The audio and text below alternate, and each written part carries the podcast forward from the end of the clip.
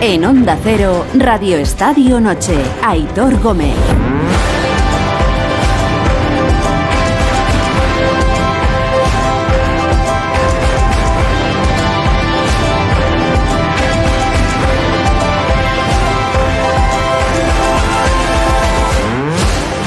Pues sí que va a ser esto un chorreo, sí, ya lo avanzó Boluda hace unos cuantos años. Sí que va a ser un chorreo, sí. Las once y media, diez y media en Canarias, buenas noches, gracias por ganarnos vuestro tiempo esta noche caminando del martes al miércoles 22 de febrero.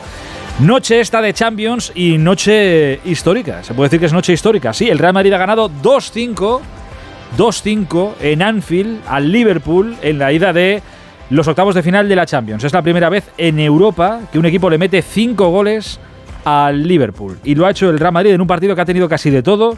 Futbolísticamente cosas buenas, también muchos errores por ambas partes.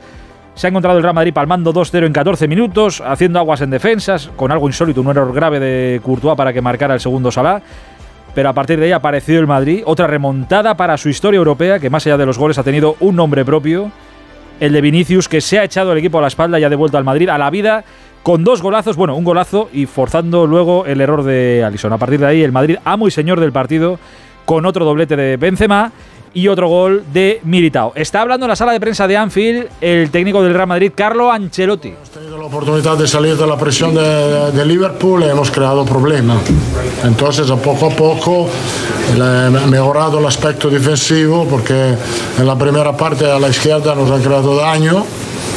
Hemos arreglado un poco esto, en la segunda parte el equipo ha marcado la diferencia, saliendo, porque la, la presión del Liverpool lo ha bajado un poco, eh, hemos manejado mejor la salida, he buscado los jugadores enfrente que estaban muy acertados esta noche. Rodrigo, Vinicius y, y Karim estaban muy listos. Esto que decía Ancelotti es uno de los momentos importantes del partido. Dice que han arreglado lo que pasaba por la banda izquierda de la defensa del Madrid. Ha sido con la lesión de Alaba, cuando ha entrado Nacho y el Madrid ha dejado de desangrarse por ahí. O el Liverpool ha llevado menos peligro por esa banda. Ha sido a raíz de la lesión de Alaba. Es verdad. A ver qué más dice Ancelotti. Como el que se ha producido hoy aquí en Anfield, algo tan histórico como lo que se ha vuelto a producir aquí. Sí, difícil. La verdad es que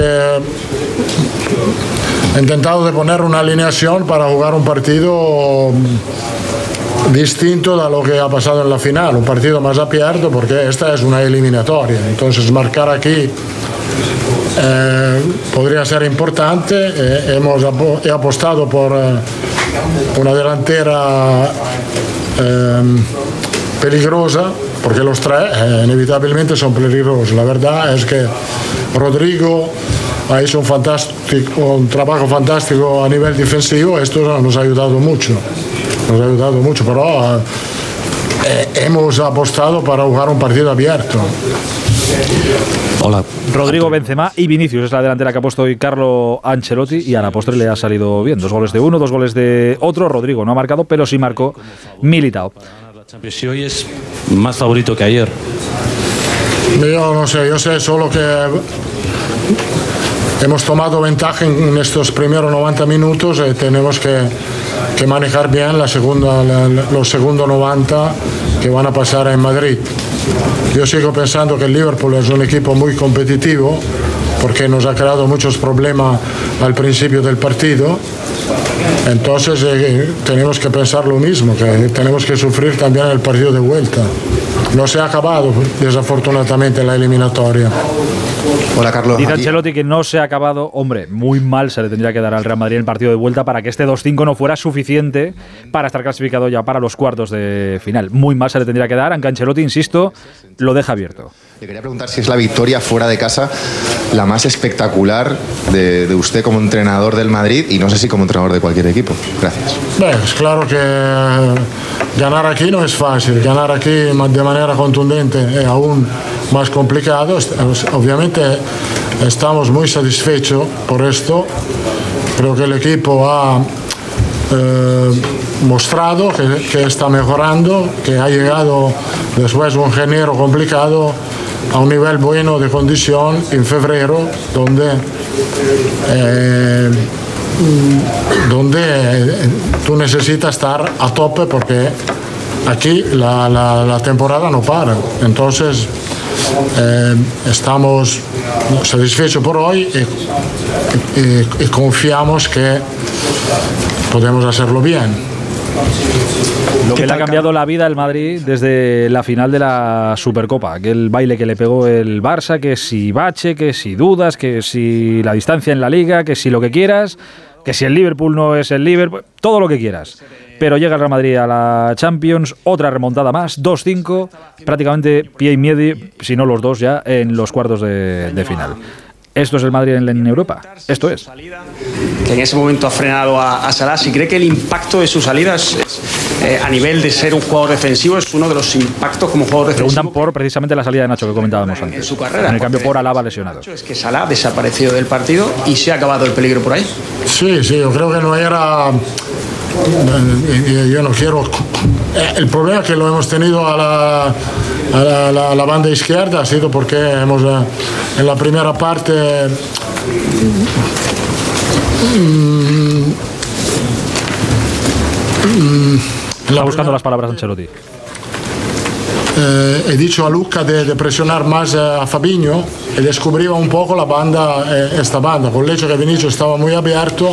La segunda parte pusimos ahí Valverde, pero la verdad es que Nacho ha cumplido en todos los aspectos.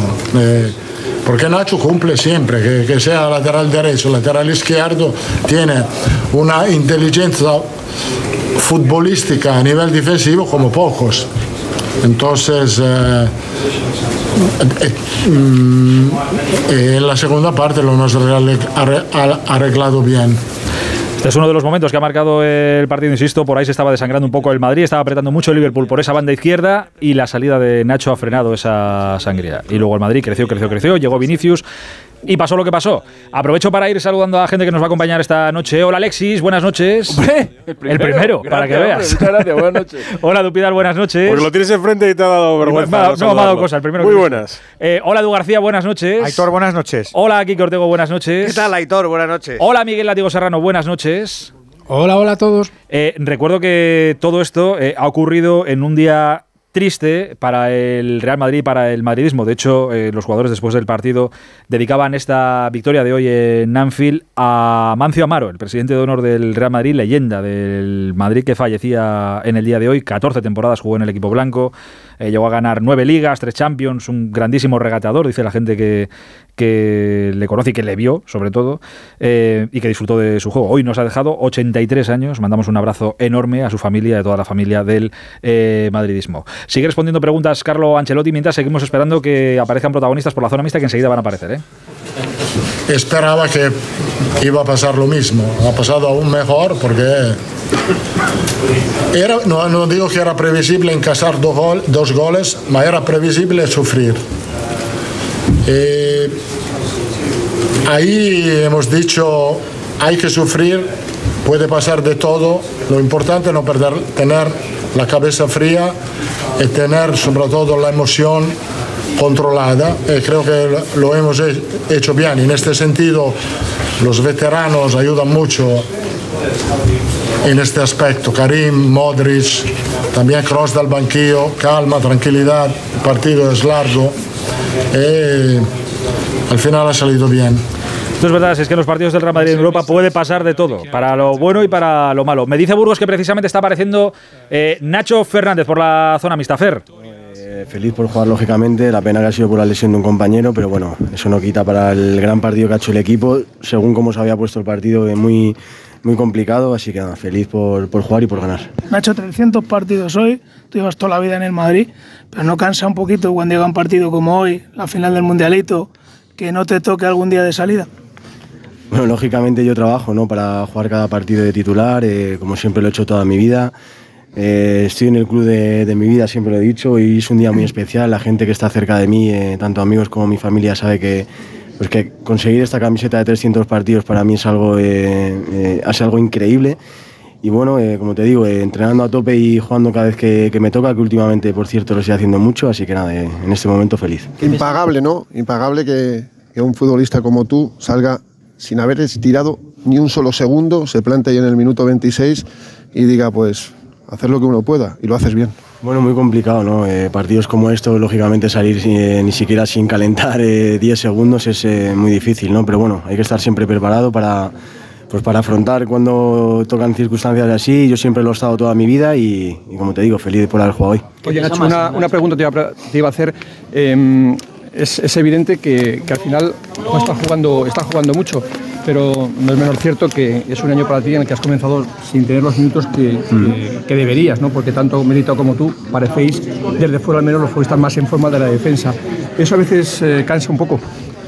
Como no, te tener, no tener minutos Sí, titular. Sí, como te he dicho antes, ¿no? Eh, yo peleo para, para jugar de titular, lo he hecho toda mi vida, ¿no? Eh, es verdad que lógicamente la competencia que, es, que hay aquí es muy grande, pero es cierto, ¿no? Que los últimos años eh, mi nivel está siendo muy, muy bueno. Yo creo que, pues que al nivel de los compañeros que tengo en, la misma línea que yo y como te digo, yo trabajo para ser titular, luego son decisiones del, del míster, lógicamente cuando, pues cuando vienen partidos así no, no sales de titular, pues te decepcionas, ¿no? Pero pero siempre soy eh, optimista, siempre intento eh, en ese sentido, no como cuando dice el míster, pero en ese sentido siempre pues, intento ver las cosas positivas y, y, pues jugar cuando me toca y, y ya está. Suena, Nacho, algo reivindicativo, ¿no? Eh, oye, aquí estoy yo, que joder, que estoy a un gran nivel. Ayer le preguntamos mucho a Luka Modric de su futuro. No sé si casi, casi por primera vez en tu vida te planteas algo que no sea quedarte en el Madrid. Si por tu cabeza ese primer trimestre de curso has dicho, "Jo, esto es, esto es muy duro y igual me merezco como Casemiro una aventura fuera. Sí, lo, lo dije el otro día, ¿no? Eh, al principio de temporada lo pasé, lo pasé muy mal, ¿no? Eh, porque veía ¿no? que no me merecía esa situación. eh, como te he dicho antes, los últimos años estoy jugando a un gran nivel. eh, desde aquí no quiero lanzar ningún mensaje porque siempre lo he dicho, ¿no? Mi relación con el club es, eh, no puede ser mejor, es increíble. En, el momento que yo tome la decisión, el primero que lo va a saber va a ser el club. Eh, como te he dicho, ¿no? al principio de temporada lo he pasado muy muy mal, se me han pasado por la cabeza pues muchas cosas. Es verdad que ahora estoy jugando mucho más eh, y estoy mucho más contento. Intento vivir el día a día, pero no tengo ninguna, ninguna decisión tomada porque soy sincero. O sea, lo primero que lo va a saber va a ser el club. ¿De qué depende, Nacho? ¿De qué depende? Es muy personal, es muy personal. Ni, ni que juegue todos los minutos de aquí al final eh, eh, puede cambiar el- mi decisión, ni, ni que no juegue nada de aquí al final. Eh, va a ser algo muy personal, tanto mío como de mi familia. Y como te digo, los primeros que van a saber va a ser el club. Pero, pero el club quiere que continúes, tú sabes ya que el club, sí, ¿no? Entonces es una decisión tuya ahora mismo. La, la- la decisión, no, no, no, no, no, no quiero hablar ni de ofertas, de nada, de nada. O sea, No, pero el club te ha dicho, queremos que continúes. decisión completamente personal, de la mano del club. El club eh, tiene mucha confianza en mí, eh, siempre me lo ha dicho, que esta es mi casa, así que va a ser una decisión completamente ¿Qué personal. porcentaje hay de que te quedes o de que te vayas No, tu no, cabeza? no voy a hablar de porcentajes. Intento vivir el día a día. A, a día de hoy soy feliz aquí porque estoy jugando y, y no quiero tampoco que se cree ninguna dinámica ni de todos los días de si Nacho va a renovar o no, porque como te digo, va a ser algo. conocerse rápido porque si no va a crearse esa dinámica de si Nacho se queda o no. Bueno, pero es que no lo tengo decidido, ¿no? Quiero vivir el día a día, eh, jugar cada partido como hoy, como si fuera el último y intentar ser feliz el día a día. ¿vale? Gracias a Nacho, más claro imposible. Hoy acabó un 2-5 en Anfield con el brazalete de capitán en su partido número 300 con la camiseta del Real Madrid. Y posiblemente eh, ha cambiado el, el partido, su entrada ha cambiado algo el partido, eso es evidente. Y en cuanto a lo del futuro, es una decisión muy, muy personal suya. ¿Pero no se ha parecido Eh, muy críptico en ese final?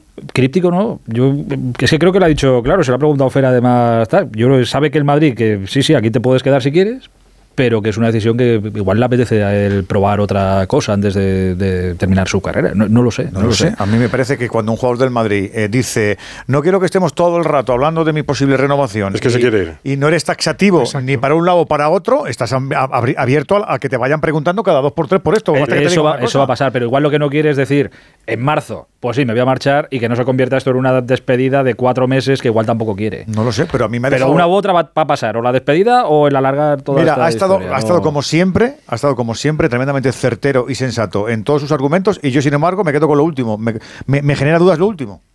Eh, quería saber si nos hemos dejado algo importante de Carlo Ancelotti en la sala de prensa de Anfield. Pereiro, hola.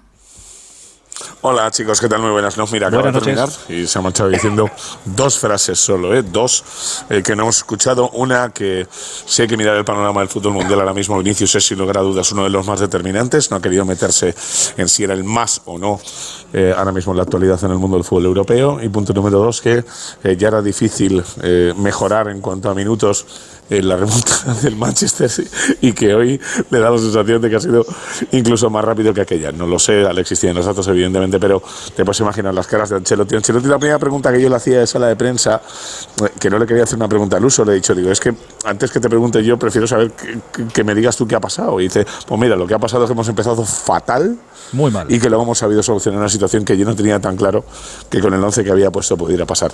Eh, todo sonrisas. eh, la segunda parte de Luka Modric es para generar debate después de lo que dijo ayer de que se lo quiere merecer. Cuidado con los merecimientos con partidos como este porque ha vuelto a demostrar que es uno de los mejores jugadores del mundo en su posición y que después del Mundial ha recuperado o que va recuperando poco a poco la forma. Lo de Nacho ya lo ha dicho Burgos en la retransmisión. Después de escucharle te quedan más dudas aún eh, de que vaya a seguir en el Madrid. Y eh, em- em- empezando por el planteamiento del eh, Madrid en el partido. Al fin eh, no teníamos muchas dudas de lo que podía pasar, pero Ancelotti ha ido a arriesgar. Le ha empezado mal la película, pero ha acabado con uno de los días más maravillosos del Madrid en la Copa de Europa. Y hemos vivido un día completamente inolvidable con otro partido que parecía que era imposible seguirlo del año pasado y seguimos contando cosas que no tienen ningún sentido en el mundo del fútbol. Es que eh, quitando la, evidentemente, quitando la final, que es un partido en eliminatoria, está hablando ahora con Bueno, claro, la cuenta es muy fácil, pero claro, es que el Madrid lleva cuatro con esta eh, eliminatoria remontando. Tres de las del año pasado más, más esta, ya son cuatro. ¿Hasta cuándo puede durar esta gesta o esta historia? Añade, no lo sé. Añade la, del, añade la del Atlético de Madrid en Copa y la del Villarreal en Copa, que también, han- que también han quedado de por medio. Al Villarreal le remontó un 2-0 y al Atlético de Madrid también le remontó el 0-1. Pues es que, es que va la marcha, es que no sé. ¿Qué me decías, Pere, perdona? No, digo que si había algún equipo al que no había remontado en la eliminatoria, en las eliminatorias del año pasado, porque fue en la final contra el Liverpool, que parece que el primero que le toca este año es el único con el que no había tenido esa situación el año pasado, que es que es también bastante irónico la cosa. Eh, a ver, es un, es un 2-5 y podemos decir que el Liverpool no, no está bien, que todo lo que queráis, ¿eh? se, se puede decir. Que da Pero igual, que puedes decir lo que quieras. Pero cinco goles, cinco goles en Anfield es la primera vez que lo consigue un equipo en, en Europa. Es mucho decir, después de ir palmando 2-0 en los primeros 15 minutos. 15 minutos en los que han pasado de todo. Hemos visto fallar eh, a Courtois como no lo habíamos visto fallar nunca. Eh, Ortego, ya sé que a ti futbolísticamente el partido no te, no te ha llenado el ojo. Ahora, para verlo tranquilamente desde casa, siendo neutral, o en este caso siendo del Madrid, ha sido espectacular. Muy entretenido. Muy entretenido. Sí, sí, porque han pasado muchas cosas que no tienen explicación y a veces las cosas que no tienen explicación también son bonitas de ver.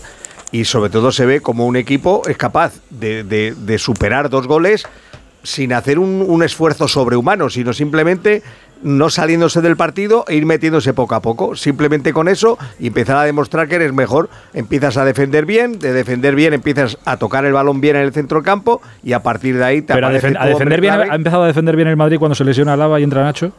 Sí, es cuando más se ha centrado el equipo.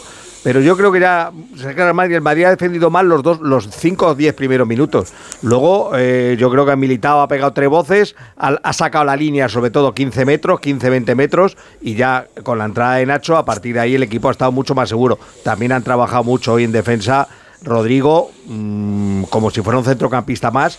Incluso yo diría en muchas ocasiones Vinicius por eh, obligación, por cierto, porque veía... Dame un segundo que creo que está Fernando Burgos con Thibaut Courtois. Fer. Sí, pues mira, estamos con Tibu. ¿Qué tal, Tibu? Buenas noches. Buenas noches. 2-5 histórico. Y olvidarse de todo lo demás. Sí, obviamente, eh, si, si te toca hacer un error, no lo quieres hacer aquí, menos con 1-0 perdiendo después de pocos minutos.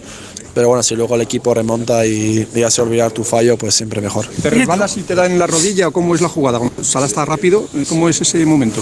Bueno, la- todavía no lo he vuelto a ver, pero eh, Carlos me da el balón, yo creo que lo controlé bien. En primer instante quiero pasarlo por encima de Salah, pero luego se frenó, entonces dije, bueno, no voy a arriesgarme y voy a ir al otro lado. Y yo creo que justo en ese movimiento para ir a la derecha, flexiono un poco la rodilla y ahí justo se me bota encima y, y le queda a él. Y bueno, no sé si me resbalé, eso tengo que verlo otra vez, pero bueno, era un poco ahí el fallo. En España decimos, todo buen escribano tiene un borrón.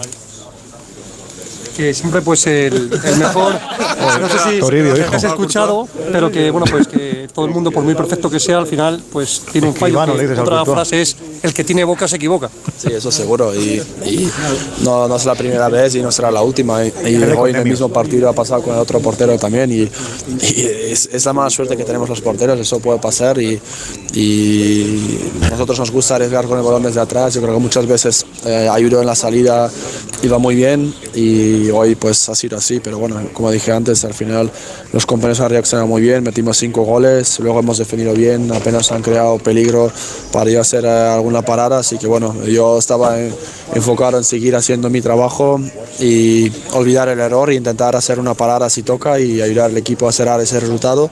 Y como ha ido avanzando, pues estás más feliz en el campo y, y esperas que, que se quede así. El año pasado pusieron muchas vallas en el Salió camino Toribio y parecía que a estas alturas de la temporada era muy difícil que ganara la Champions. Este año yo no sé si tiene la sensación de que el Madrid da más miedo y que es más favorito que el año pasado. Bueno, al final es a veces sensaciones, pero yo creo que el Liverpool de este año no es el mismo del año pasado tampoco. Yo creo que en Liga les cuesta un poco más. Pero bueno, nosotros tenemos un buen equipo y sabemos a lo que jugamos y, y hoy lo hemos demostrado otra vez.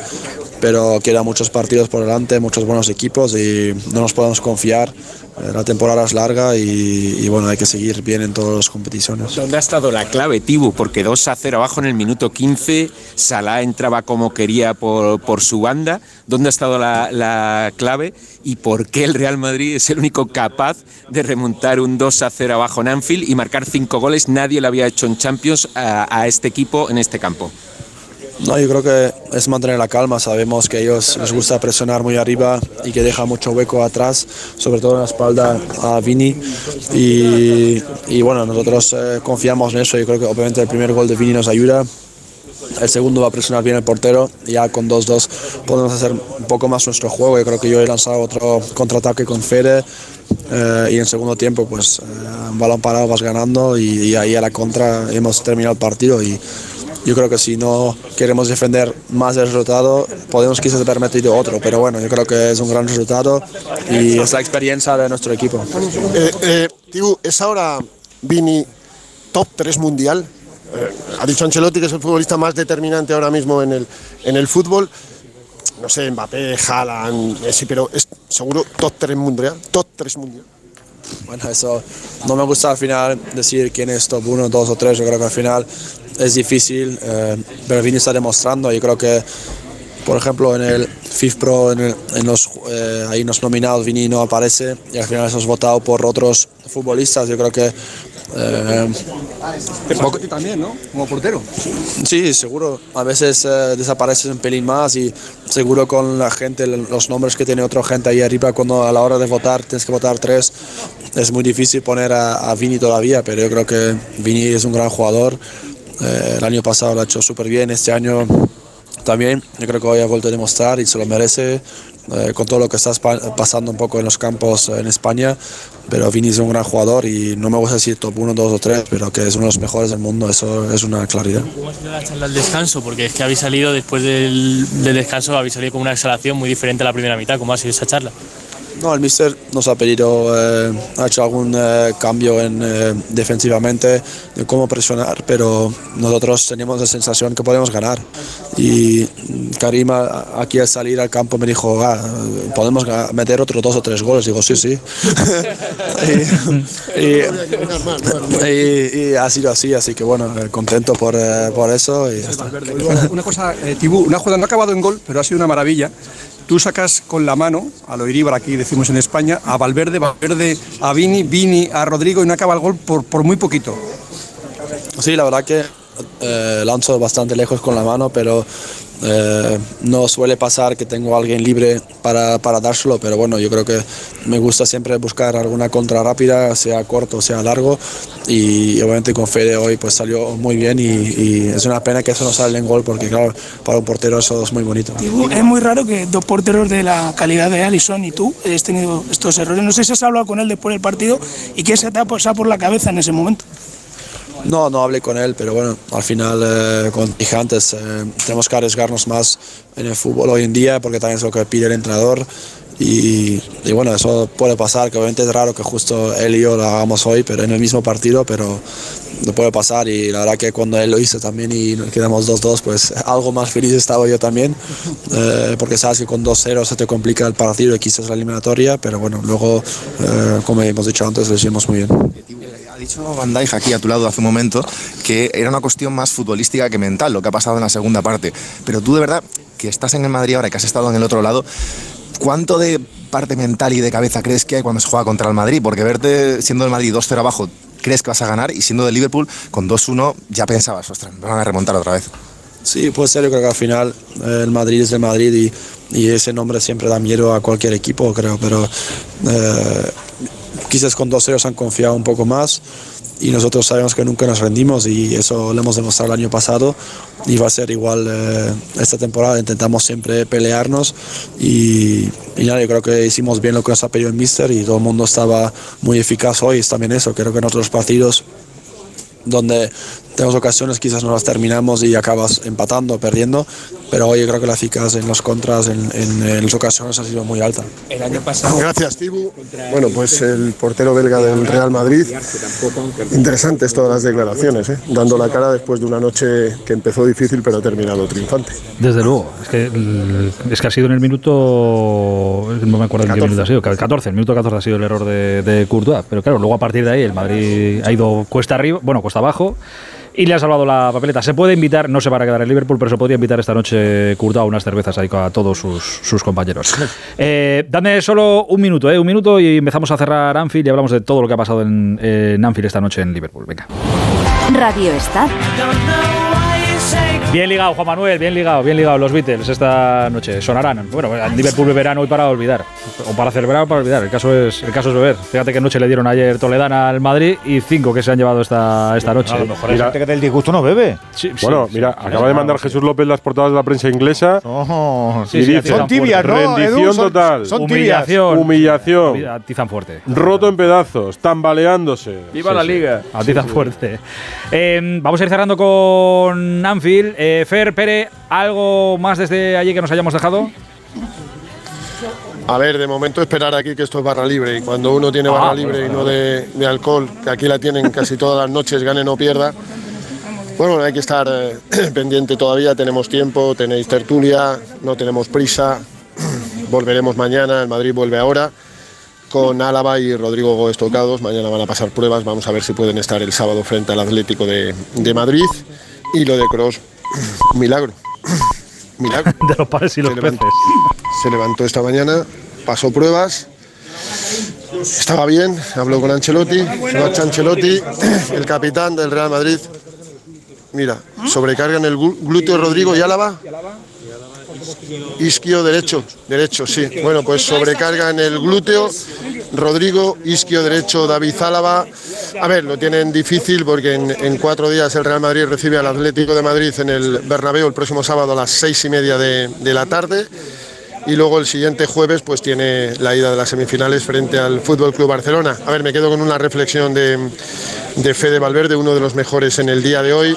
Sí, hay quien nos dio por muertos hace un mes, eh, tras la final de la Supercopa de, de España en Riyadh frente al Barcelona. Y le ha faltado decir, pues no estábamos muertos, estábamos de parranda y ahora aquí vivitos y, coleando. Y Rudiger ha hecho una reflexión también a un medio inglés como diciendo, no parafraseando, sino bueno, el resumen es, ahora yo también estoy en el lado bueno de la historia. El año pasado sufrí al Madrid y ahora lo disfruto. es así, es que la, la puñetera realidad. El año pasado le eliminó el Madrid como le eliminó en el Santiago Bernabéu y hoy pues se ha encontrado en el lado bueno, en el lado ganador. Pere, ¿algo más desde Liverpool City? Eh, yo voy a decir una cosa que parece una, una obviedad, pero que creo que tenemos que, eh, por mucho que esto eh, parece que es medianamente habitual en, los partidos de Liga de Campeones del Madrid, que eh, sobre todo por la manera de sobreponerse a palos como los que pues ha tenido eh, la vuelta del partido contra el Chelsea, como que le pasaron por encima en el primer partido de octavos de final el año pasado frente al País Saint Germain en París, eh, como lo mal que lo pasó en la primera parte frente al Manchester City, como el calvario que fue para Courtois para la defensa del Madrid la final de la Liga de Campeones. Eh, como lo mal que lo ha pasado hoy en el primer cuarto de la frente al Liverpool, no es normal.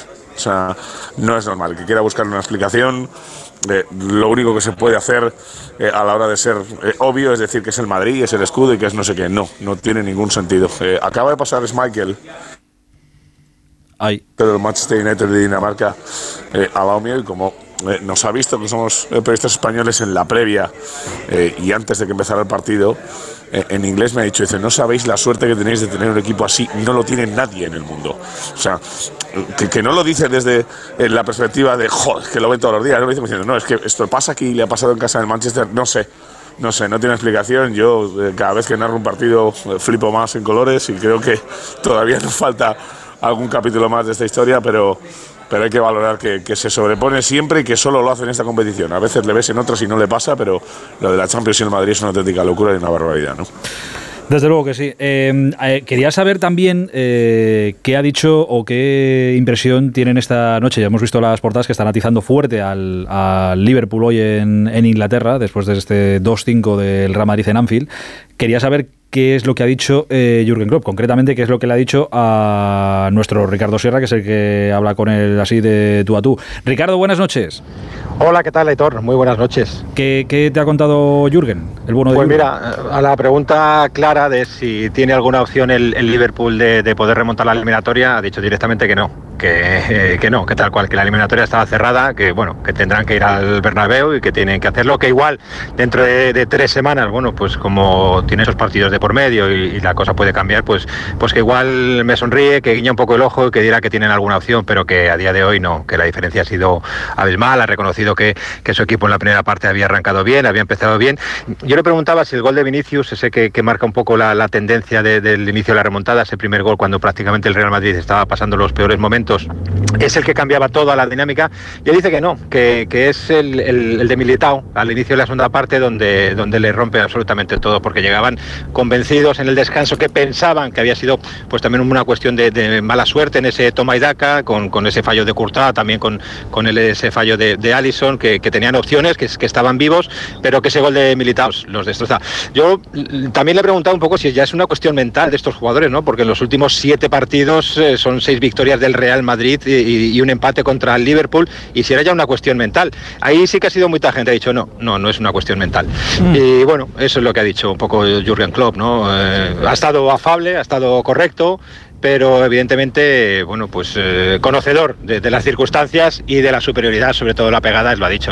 La, la virtud que tiene este Real Madrid es que con esa pegada brutal ha sido un Real Madrid puro y, y que en la segunda parte les ha pasado por encima. Para invitarte a una cerveza esta noche no, no creo que tenga el día bueno de, de Klopp. No está, yo creo que ni para tomársela él. No, fíjate. no, no. sé si para invitarme No, a mí no, pero yo creo que no estaba ni para tomársela él, porque lo que dice, sabes, de, de- de la, de la prensa está siendo muy crítica con él, incluso, bueno, pues, pues figuras como Jamie Carragher ha sido tremendamente duro con, con este Liverpool, porque, porque mm, eh, no es de hoy, solamente viene, viene de largo durante toda la temporada, ¿no? Que, que son demasiadas excusas y, y que este Liverpool, bueno, pues, pues hoy se ha demostrado que, que no está atravesando un buen momento. Eh, Ricardo, buen viaje de vuelta, un abrazo enorme. Un abrazo grande. Hasta ahora, amigo. Chao. Eh, ¿Estáis de acuerdo con ese de lo de estar la eliminatoria resuelta lo, us- lo usó el año pasado Tuchel, después de que ganara el Madrid en, en Stamford Bridge y casi remontan. Pero con un, con un 2 3-1 era. E- Era uno, perdió 1-3, perdió 1-3 y dijo que la eliminatoria estaba resuelta. Que, que iban ahí porque tenían que ir, pero que tal. Y se puso 0-3 el, el Chelsea en el Bernabéu. Pero alguno, alguno pensáis que esto le puede dar la vuelta al yo Liverpool no, pero- Dentro de. A no le perjudica lo de que quitaran la norma del valor doble de los goles. Sí, porque era un Para 0-3, tal, pero, pero un es un 0-3 Bueno. en el Bernabéu, güey. Ostras, No, No, no, sí. ni, el, ni el látigo en su peor pesimismo. No, si el Liverpool, Todo porque el sí, Liverpool tampoco claro. está para. Se ha visto con el No, a 2-2, ver, te- ¿no? te- Con tendría el que 2-2 ser el Liverpool una se ha ido del sucesión de- partido. O sea, mentalmente están Claro. muertos. Y, y atrás son endebles, pero a ver, tendría que ser una sucesión de desgracias. O sea, no sé, te meten un gol pronto y te quedas con uno menos. O sea, por, por el minuto 5 haces un penalti y juegas todo el partido con 10, pues aún así el Madrid podría resistir. Yo creo que el resultado es buenísimo, es histórico y, y al Madrid además le, le enchufa una dosis de, de moral y de confianza en un momento eh, preciso de la temporada.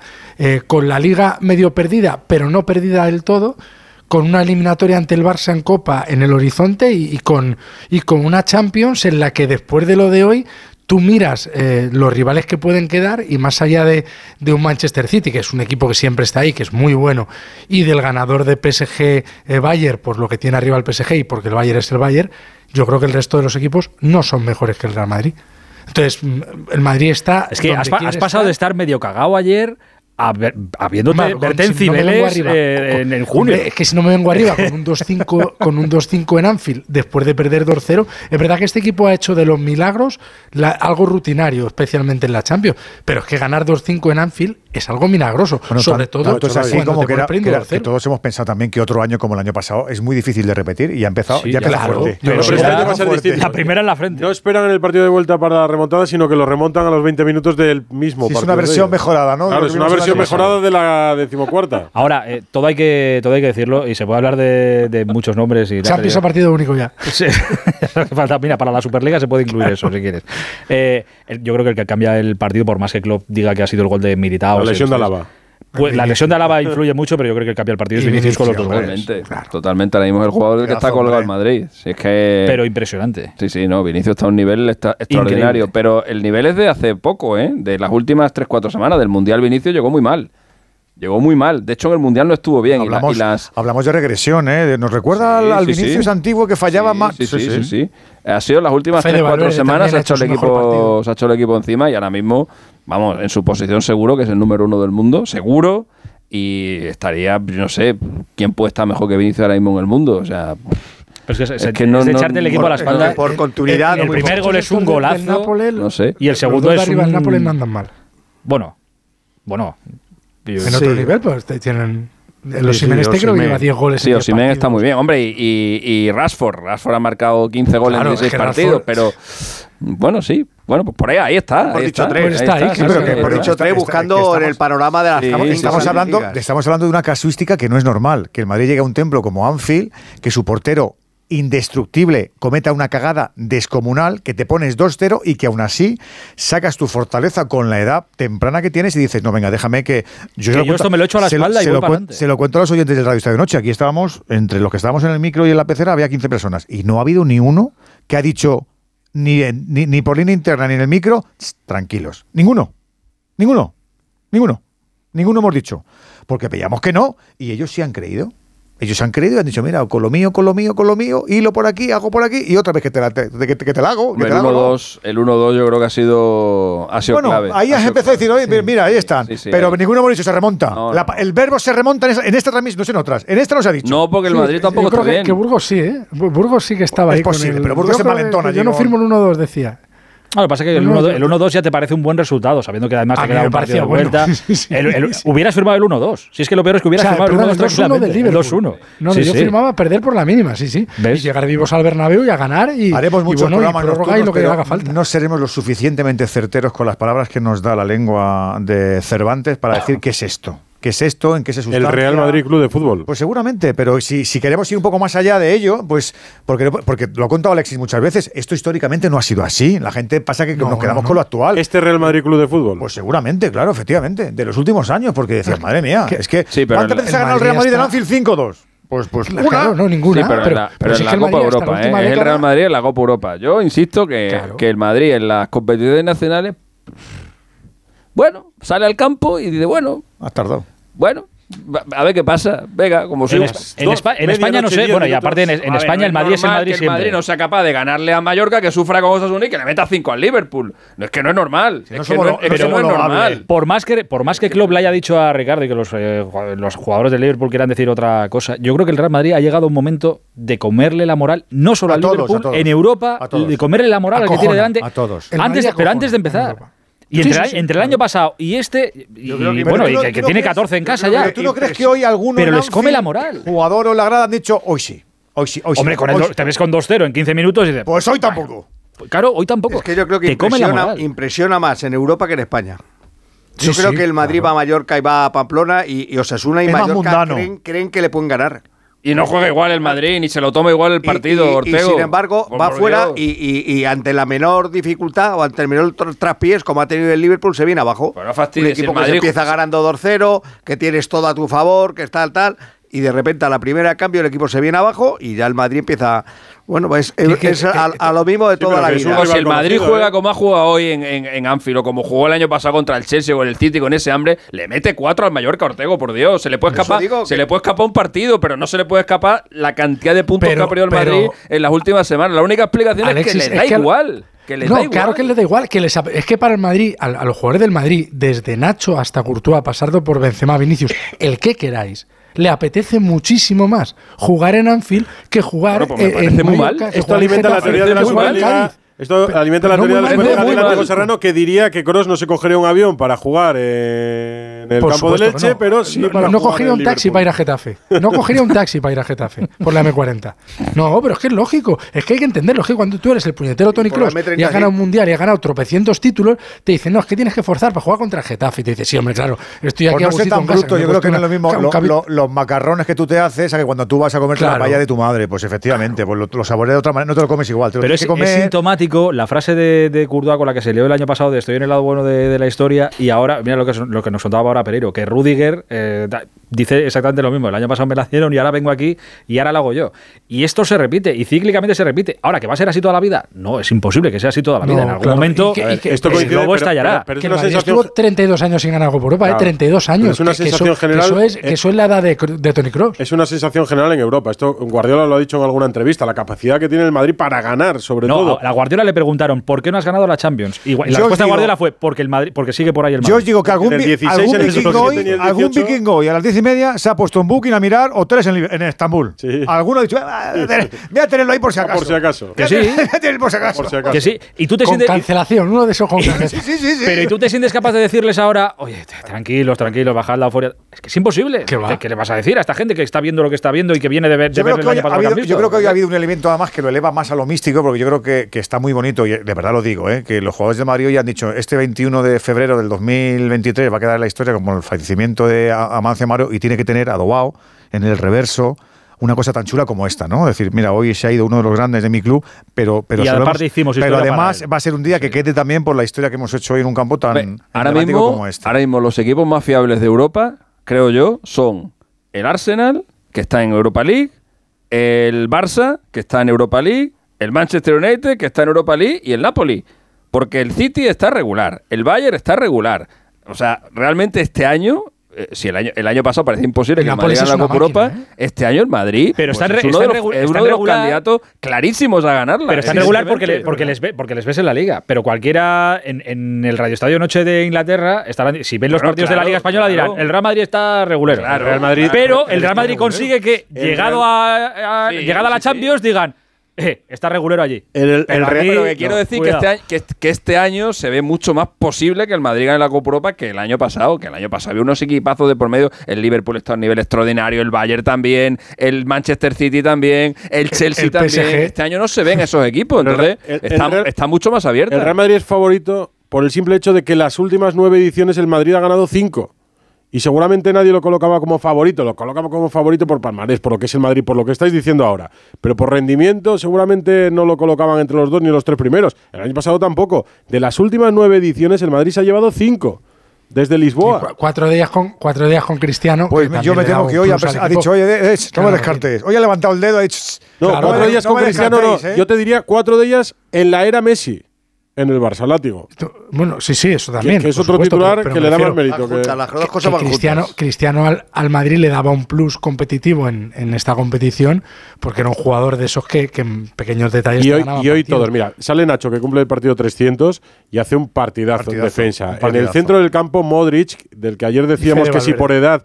Eh, podía o no renovar a final de temporada, el minuto 70 de partido, 60 y muchos de partido, recupera un balón en el centro del campo, se pega una carrera, se va de dos, y le mete el pase a Vinicius para que acabe marcando Benzema. El 2-5 me parece que es esa jugada. El minuto 70 de partido, sí, sí, eh, Modric, como Galgos, 37 como Es que el rendimiento del equipo en general ha sido excelente. Es más, y por daños colaterales, eh, yo lo he pensado, no lo he dicho, pero lo he pensado al final del partido, digo, yo soy del Barça y del Atleti y digo, la madre que los parió, pues ya están aquí otra vez. Y con la que tengo el sábado y el jueves, ya, ya están aquí otra vez estos. Pero claro que lo piensas, ¿cómo no lo vas a pensar? Sí, pero no te preocupes que, el, domingo este que viene año y medio Elche, para una otra vez. No, porque el sábado juega contra el Atleti y ese también amigo, le pone. Dime, látigo. Es que digo, yo me pongo en la piel de amigos que tengo antimadridistas y llevan un año y medio fastidiados, ¿eh? Porque lo de hoy con el DOR cero, yo, estoy, yo me estoy imaginando, amigos míos con nombres y apellidos, digo, los tienen que estar gozando este cuarto de hora y ya, y ya estás allí diciendo, ahora sí, ahora sí que se van para casa. Y de repente, puntete 5. O sea, esto, el madridista disfruta, pero, pero el dolor de un antimadridista sí, del año. Es, inversamente proporcional, Miguel. Mm, es, inversamente proporcional. Tiene que serlo. ¿eh? Uno decía hoy, la única premisa para ser antimadridista es ir con todos los que juegan contra el Madrid y aun pareciendo algo tan fácil es una fuente de disgustos. Decía uno es que, Fíjate cómo, será el asunto que eh, tenía apuntado viendo el, partido antes de que marcara los dos goles, claro. Eh, que Benzema estaba desaparecido en combate durante que estaba el partido. Desaparecido estaba desaparecido en combate. Desaparecido en combate. Y, sí, ha hecho, ha hecho, los dos goles, pero ha sido desaparecido en combate. ¿cómo le explico a la gente que, que, no lo haya visto que Benzema ha marcado dos goles, pero ha estado desaparecido en combate? Pero los dos, porque los dos goles de Benzema y el buen segundo tiempo de Modric han sido con el viento a favor. Es que en el segundo tiempo el Liverpool no ha existido. Sí, pero ese gesto denotaba una, un comportamiento detrás. Se lesiona a Álava y que lo hemos contado en antena, y empieza Benzema, vamos, vamos, quitármelo a este que está lesionado, sacarme al otro, venga, vamos. Y el partido no estaba en ese momento con el viento a favor, pero estas cosas de esta competición, dice, venga, venga, al lío que, que sabemos, podemos, barraqueremos, lo que tú quieras. Y luego, se ha reactivado, y como decía Edu, a, los últimos 20 minutos de Benzema decía, oh, pero otra vez está el galgo este aquí. Pero este ha levantado el partido a su Vinicius. Sin duda, sin duda. Sin duda, sin que no tiene, tiene, tiene efecto contagio. Escucha, y ha levantado el partido con dos goles, echándose el equipo a la espalda, sin polémicas, sin gestos, pues, pues, sin nada, no ha pasado nada. Lo que él quiere, Yo que quiero resaltarlo porque cuando, joder, cuando pasan cosas, nos leamos aquí a decir, eh, oye, hoy no ha pasado nada. Que ha hecho un partidazo ya sabes, ya sabes que en Europa las tonterías no se, no se toleran, de ningún tipo.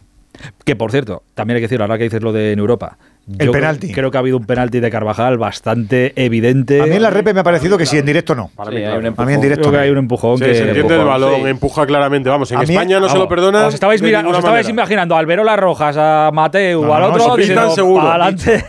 a mí en directo me ha parecido muy liviano, pero con la repe que todo se magnifica, sí me ha parecido lo la transmisión de Radio Estadio. Ha dicho, si se lo hacen a Vinicius, yo lo protesto. Hombre, claro. El Madrid, en un acto de bondad, debía decir que el partido de vuelta se empieza con un 3 -5. Pero fijaos la diferencia. lo, lo, lo, es que no lo comentábamos. tirando un penalti en Liverpool. No, pero ¿no? lo comentábamos. Después del empujón, el balón sale fuera y el árbitro rápido dicen que reanuden. En España también es verdad que habría 6, 7, 8 jugadores rodeando al árbitro es que, en ese es momento. Que Liverpool Hombre, no y el Liverpool no lo hace. Ningún Guirigay ha montado. Mm. Que, y a, y a, todo esto, otra cosa que sé que supongo que será habitual, pero como eh, hoy ha coincidido Liverpool y vemos un estadio de, de la Premier y tal, eh, es un bonito detalle que ha tenido la gente de Liverpool. Se nota que allí saben de fútbol. Luego por las noches lean las que lían y tienen su impunidad para ciertas cosas. Pero como han despedido a Benzema y a, y a ¿Y Modric. Y cómo han entregado un ramo de, flores en el fondo. De Mancio, Mancio. Sí, Amancio, que yo creo que. Eso de Amancio, ¿de dónde habrá salido eso? Porque no creo que haya, yo, yo, no creo que yo haya partido del Liverpool. Amancio, Amancio no ha sido un o sea, quiero decir, no ha sido un jugador con una dimensión no, internacional. Pero, no, pero esta, mañana, ah, bueno, Florentino Pérez ah, anula el viaje, esta, Emilio Butragueño abandonó. Te lo, la, te hablado con ellos. Te lo digo como creo que ha sido. Esta mañana, todos los días de partido, por las mañanas se hace una reunión, una última reunión pues, con la UEFA de seguridad, Ajá. etcétera. Y ahí es donde precisamente el Madrid creo que esta mañana ha pedido que se hiciera un minuto de silencio, que ah, sabes ah, vale. que la UEFA con esto claro. eh, sí. no suele tener tampoco, les cuesta tener su sensibilidad. Sí. Bueno, este tipo de... y, ahí, y ahí es donde menos. supongo que el Liverpool se habrá enterado del asunto y habrán dicho, ostras, Hombre, se, de... se ha suspendido la comida de directivas. Vale, vale, eh, claro. Quiero decir, ah, bueno, claro, bueno, no ha ido, ni Florentino. Tantas cosas ellos las cuidan. las cuidan. Sí, sí, sí, no, no, hay clubes Está claro, está claro. Sí, sí, sí, correcto. Eh, y quería decir otra cosa, del estadio de la Premier, aparte del, oye, de lo bien que han estado con Modric y con Benzema, Fijaros, eh, si no os habéis fijado durante el partido, fijaros dónde estaba, que suele pasar en todos los partidos, eh, la afición del Madrid hoy. ¿Dónde estaba? Abajo. A ras de campo. En el mejor en sitio. En el córner. No sé si es el mejor sitio, pero en el campo a ras de, a ras en y, sí, sí, en Anfield siempre colocan a la afición del equipo contrario. Ahí. Y, por, y, por y, por, 50 pavos. Siempre. Que eso le, le, das la vuelta. Entrada, ¿eh? Que no sé si es una cosa del Madrid o de todos los equipos españoles o de lo que sea, pero es en España, aquí en España es en el quinto gallinero colgado bueno, de la luna. Yo creo que, que me lo diga, que me lo que me el, diga Quique, pero yo creo que eso se hace con todos los partidos. Todos los equipos, todos los equipos de la Premier van ahí todos van a ir, ¿no? Y sí, todos sí, los equipos extranjeros Pero van a ir. todos los campos. Eh, saliendo del estadio a la izquierda, el, depende que, que, vayas más, te dan hasta arriba del todo y si vas menos. Pero ese, ese, que, que en todos los campos, todos los campos te ceden un fondo. O sea, en todos los partidos de Premier, si hay por, movimiento de afición, 50 euros, es de la, de la afición visitante. Pero por 50 euros ve el partido de hoy, dan ganas de dejar propina ahí en el, en el, en el asiento. ya, te dejo otros 50. Billete, eh, o algo. Te dejo otros 50. 55, es verdad que… Pero eso son cosas que… Tanto Bernabéu como Camp Nou, por verlo arriba del todo, pero arriba del todo de verdad se paga así en un 70, 80 euros, dependiendo del partido. Sí, sí, por eso. Oye, que, pues hay que. destacar más. Que pasa siempre, pues pasa siempre. Sí, digo, para la afición rival. de- Pues mira, os voy a decir, para el sábado, que tengo un compromiso. Para el sábado. Grada alta lateral, 2.50. Tribuna fondo, 180. Escucha, pues ya puedes Tercer anfiteatro fondo, 125. Ah, no, no, no, claro. Cuarto anfiteatro fondo, 95. El Esto es Atleti. sábado. 95. El Atleti, ¿no? Ya, puedes, ya puedes querer mucho al compromiso. Porque Cuarta 500 anfiteatro que euros he tienes que llevar los prismáticos. Me cago en la mano, 500 pavos para, para el partido. Bueno, en fin. Eso, es lo próximo que le viene a Madrid. ¿eh? pillado ticket. El derby, claro. Es que ves Eso esto. Para, Bansil, puede para pagar, la empresa Bansil, que me han dicho que, fu- que funciona muy bien la factura. ves, ves esto y después del partido dices, joder, ¿y qué Madrid nos encontraremos eh, contra el Atleti el fin de semana? Alexis ya está poniendo cara. de- Más cercano. No, el del Atleti sí les Espera, pone, no, el, del- este el Atleti les véale, pone, Mallorca, el del el Atleti les pone. Pero el, de, pero el de dentro de tres semanas, que no sé dónde jugarán, contra el Cádiz y tal, pues, pues lo mismo. Pues igual ganan 0-3 que pierden 1-0. Por. Claro, es que es Vale, así. vale, vale, ya, lo, ya lo veremos. Pero es que mm, Europa es otra, otra historia. Europa para Claro, Madrid, pero, pero Alexis, no te tienes que sorprender. que es que eso- Sí, sí, sí me sorprendo, tío. Es el Real Madrid, no es el, no es el Badajoz, macho, es el Real Madrid. El Madrid tendría que ir a por todo Que tú, no, siempre. que tú no hacías igual el examen de matemáticas que el de ética. Que los pasa a todos. Porque a nivel de exigencia, pues a nivel de respuestas. Y esto no pasa a todos. Otra cosa es que profesionalmente sea criticable. Pero, pero que el jugador, como nos pasa a nosotros, tú te motivas igual en un radioestadio normal que en un radioestadio final de Mundial, final de Copa Europa, ¿a que no? Sí, este sí, pero va, to- va mira, No, no, no, Mira, hay es- una cosa, hay una cosa que es que es, es- Otra cosa es que yo tenga que luchar contra eso. Yo soy el Ancelotti de turno y tengo que luchar contra que tu, tu- tu índice de, de motivación se aproxime a lo que, al rendimiento y a tu, sueldo. Hay una cosa, igual. Edu, que es, que es indiscutible. Y a mí me pone, a mí me pone enfermo, macho. El Barça, las cinco Copas de Europa que ha ganado, las cinco han venido con la Liga de la mano. El Madrid, de las 14 Copas de Europa que ha ganado, solo en tres ha ganado también la Liga. Eso es que, es que, eso, Pues- es que pues- no es normal. pues- ya, es que no es normal, pero es que te he Para- puesto el pero ejem- para este club sí. es que te he puesto el ejemplo del Barça. El, el- el Madrid del 2002, el de París, la liga era infame. Y, Pero- y la liga- y- y llega allí el Valencia y el Valencia perdió el minuto uno. Pero te, Ya he puesto, estaba Rinchi. pero te he puesto el Barça como te podía haber puesto cualquiera. Normalmente los equipos que ganan en la Copa Europa Pues el- ganan también su pues- liga, coño, pues porque el- son los mejores. pues pero el- lo que pues no es normal lo que hace el Madrid. Pues el Madrid lo disocia sin ningún tipo de problema. Ya, pues no puede ser. Sí, a lo mejor es para poner más en valor su título europeo. y a la gente yo creo que le da un poco igual. No, la gente no. Que no, no la Champions. Vale, vale. O sea, los, vale. los- los- los látigos de la vida le van diciendo, somos campeones de Europa, pero ¡ay, no hemos ganado la liga! ¡Qué rabia! que pasado- me voy a casa, me recojo. Yo creo que a la gente lo que le molaría es he ganado la Liga, he ganado la Copa Europa, he ganado todo lo que pueda, Que que, sí, soy, el, que soy el Madrid. El año pasado, mejor. ¿O no estaban contentos el año pasado con el doblete? Sí, Claro, pero que si le quitan sí, la liga el año pasado, lo hubieran pero- celebrado igual. Claro. Ya preguntan al si látigo que le da igual. Por el año que hicieron el año pasado, como si queda Sí, duodécimo. sí, sí. A cualquier aficionado, no madridista, a cualquier aficionado de cualquier equipo, tú le das a elegir. Es verdad que a lo mejor uno Claro, que pero no es que, eh, eh, látigo, pero dale a elegir al. a- es que no quiero poner ningún ejemplo. No, al Madrid no, el Madrid no puede elegir, el Madrid tiene que ir a por todo. Sí, pero Mira, si al Alavés, Madrid por ejemplo, le daría igual todo. ganar la elegir a la vez, Lo como a mi Badajoz al elegir, que viene la. Champions, la Liga, el Madrid tiene que ganarlo no, todo. Que me das la Champions, pues oye, quédate con la liga. No, no, tengo, no tengo problema. Incluso la Copa, te la regalo también. Dame la Champions. Lo que dice Alexis es digno de estudio, pero yo creo que muchos lo justifican por eso, ¿no? Porque decir, mira, pues me centro, centro el tiro. El año pasado, por ejemplo, era de centrar el tiro. Y ahora sí, mira cómo le salió. Y como, y como no tenían seguro esa Champions tan, tan estrambótica que se sacaron al final de la chistera, dijeron, vamos a ganar la liga, no voy a ser que al final tenga... Y mira, pues, ¿Cómo- bueno, por las dos, por las dos, venga. ¿Cómo es dos. posible, ¿Cómo es posible que un equipo como el Madrid lleve desde finales de los 80 sin ganar dos ligas seguidas con el mismo entrenador?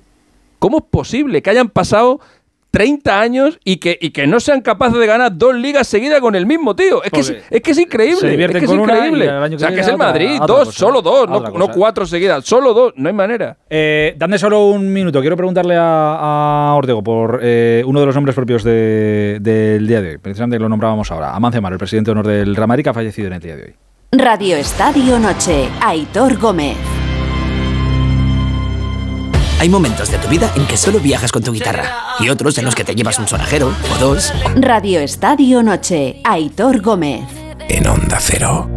Tu boquita de fresa, mi mojito de menta. Las cosas bonitas al final se encuentran. Dos trocitos de fruta, si quieren se disfrutan. Antes de, de hablar de un tema más escabroso y que nos va nos tiene encabronados un poco a, todos y expectantes ante lo que va ante lo que va a pasar. Decía que ha sido un día triste hoy para el madridismo, que ha terminado feliz con lo que ha pasado en Anfield, pero ha sido un día triste porque empezaba con la noticia del fallecimiento del presidente de honor de- del Real Madrid, de, de Amancio Amaro. 83 Tres. años tenía, eh, estuvo 14 en el Madrid, ganó Sí. nueve ligas, una Copa de Europa, marcó en la final, de hecho, de esa, Sí, de esa Champions el que, 66. Primero. que gana, correcto, la del 66. La de los Pero es, es verdad lo que decía Alexis, que es- dentro del madridismo es una figura, una leyenda, pero internacionalmente tampoco No. tenía un nombre. Porque por aquella, por ahí- aquella internet, época no había la globalización Claro. que hay ahora. Claro, claro, Y ya le pilló, le pilló el Real Madrid, eh, que- que no era el Madrid de las cinco Copas de Europa.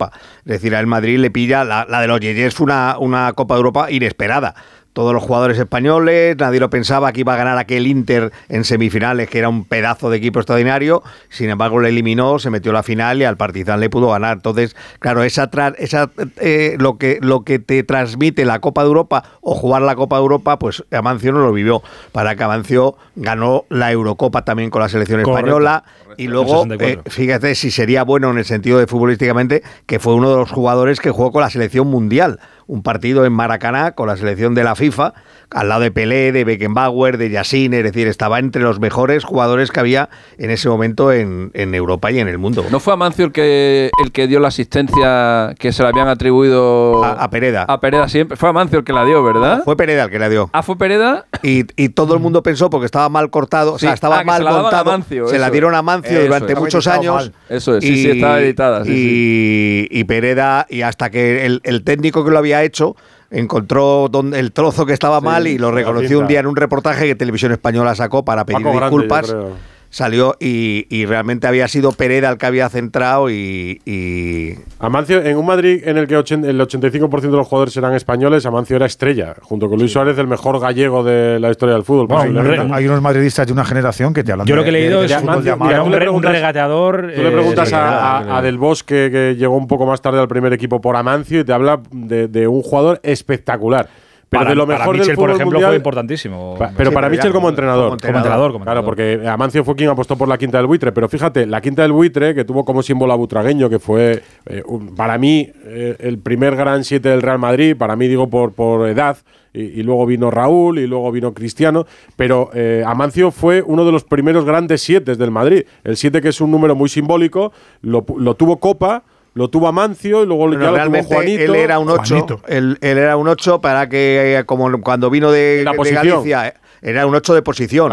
Y el 8 lo llevaba Félix Ruiz y jugaba ahí y le dijeron, vete a la banda, chaval, que tienes que jugar allí. Y luego, en cuanto ya tuvo galones, ya él dijo, "Me- yo quiero jugar por dentro, porque además él, él, eh, ha tenido una cosa en su cabeza que siempre ha dicho que se tenía que haber negado a jugar de extremo, porque jugar de extremo era estar al, al borde de lo que tus compañeros querían. Dice, tú estabas allí en la banda, en la otra banda estaba Gento, ¿a quién le daba a todo el mundo balón? A Gento. Nadie lo- me lo venía a dar a mí. Dice, entonces yo me tenía que buscar las, La las habas para, para poder entrar en juego. Dice, y sin embargo ya de interior y hasta delantero centro llegó a jugar cuando se fue Di Stéfano, Grosso se retrasaba y él era el delantero centro realmente del, del- del equipo, ¿no? El hombre más adelantado, por decirlo de alguna forma. He leído una entrevista que tú, tú lo habrás hecho 500.000, ¿eh? he leído una entrevista de, No está mayor, compañeros de, de A la Contra que le hacían, eh, pues no, sé, no me acuerdo, pero era de hace unos meses ya, o hace tiempo.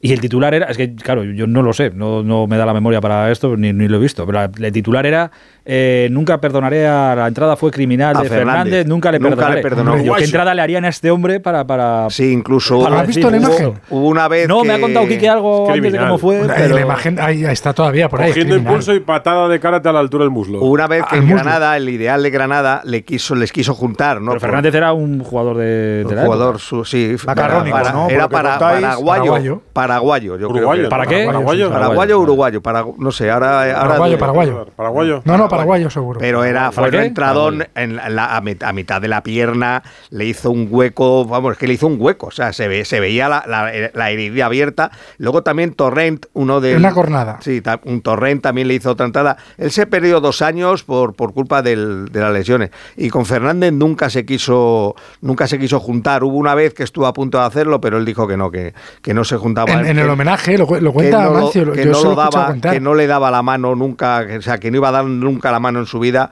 a, que ese, había hecho. a ese que, jugador. que- que casi lo deja cojo, no es que lo retire del Es que fútbol, es que es que casi le deja lisiado Es, para es- toda la vida. es como si quieres que se, que se asociara Manolete con Islero. Pues claro, efectivamente. Claro, es que lo que- que- bueno es que en el. Lo que cuenta Mancio En el, es en que, el eh, impasse entre que. He visto la imagen ahora, sí. La, la verdad es que la entrada es para no En perdonar. el impasse sí. entre que Fernández salta y va por él, a Mance le da tiempo a dar la asistencia porque la jugada acaba Sí, en gol. exacto. La jugada acaba Eso en gol y, el- y mientras lo están celebrando, Amancia está tirado en el suelo del patadón. Reventado. abierta. Sí, con el una cosa que le repateaba era que le hubieran echado 8 o 10 veces a él, porque a él le expulsaron mucho. Y, y claro, era- y las patadas que él recibía, y encima a él todas veces por protestar. Eh, siempre, además se lo decía a los árbitros. Yo le preguntaba a los árbitros, a ver, pero me echáis a mí que estoy quejándome de una patada y tal. Y un día parece que un árbitro le dijo, Zarriquiegui, que era un árbitro navarro, le dijo, pues haz tú lo mismo, métele un planchazo a ese que yo no.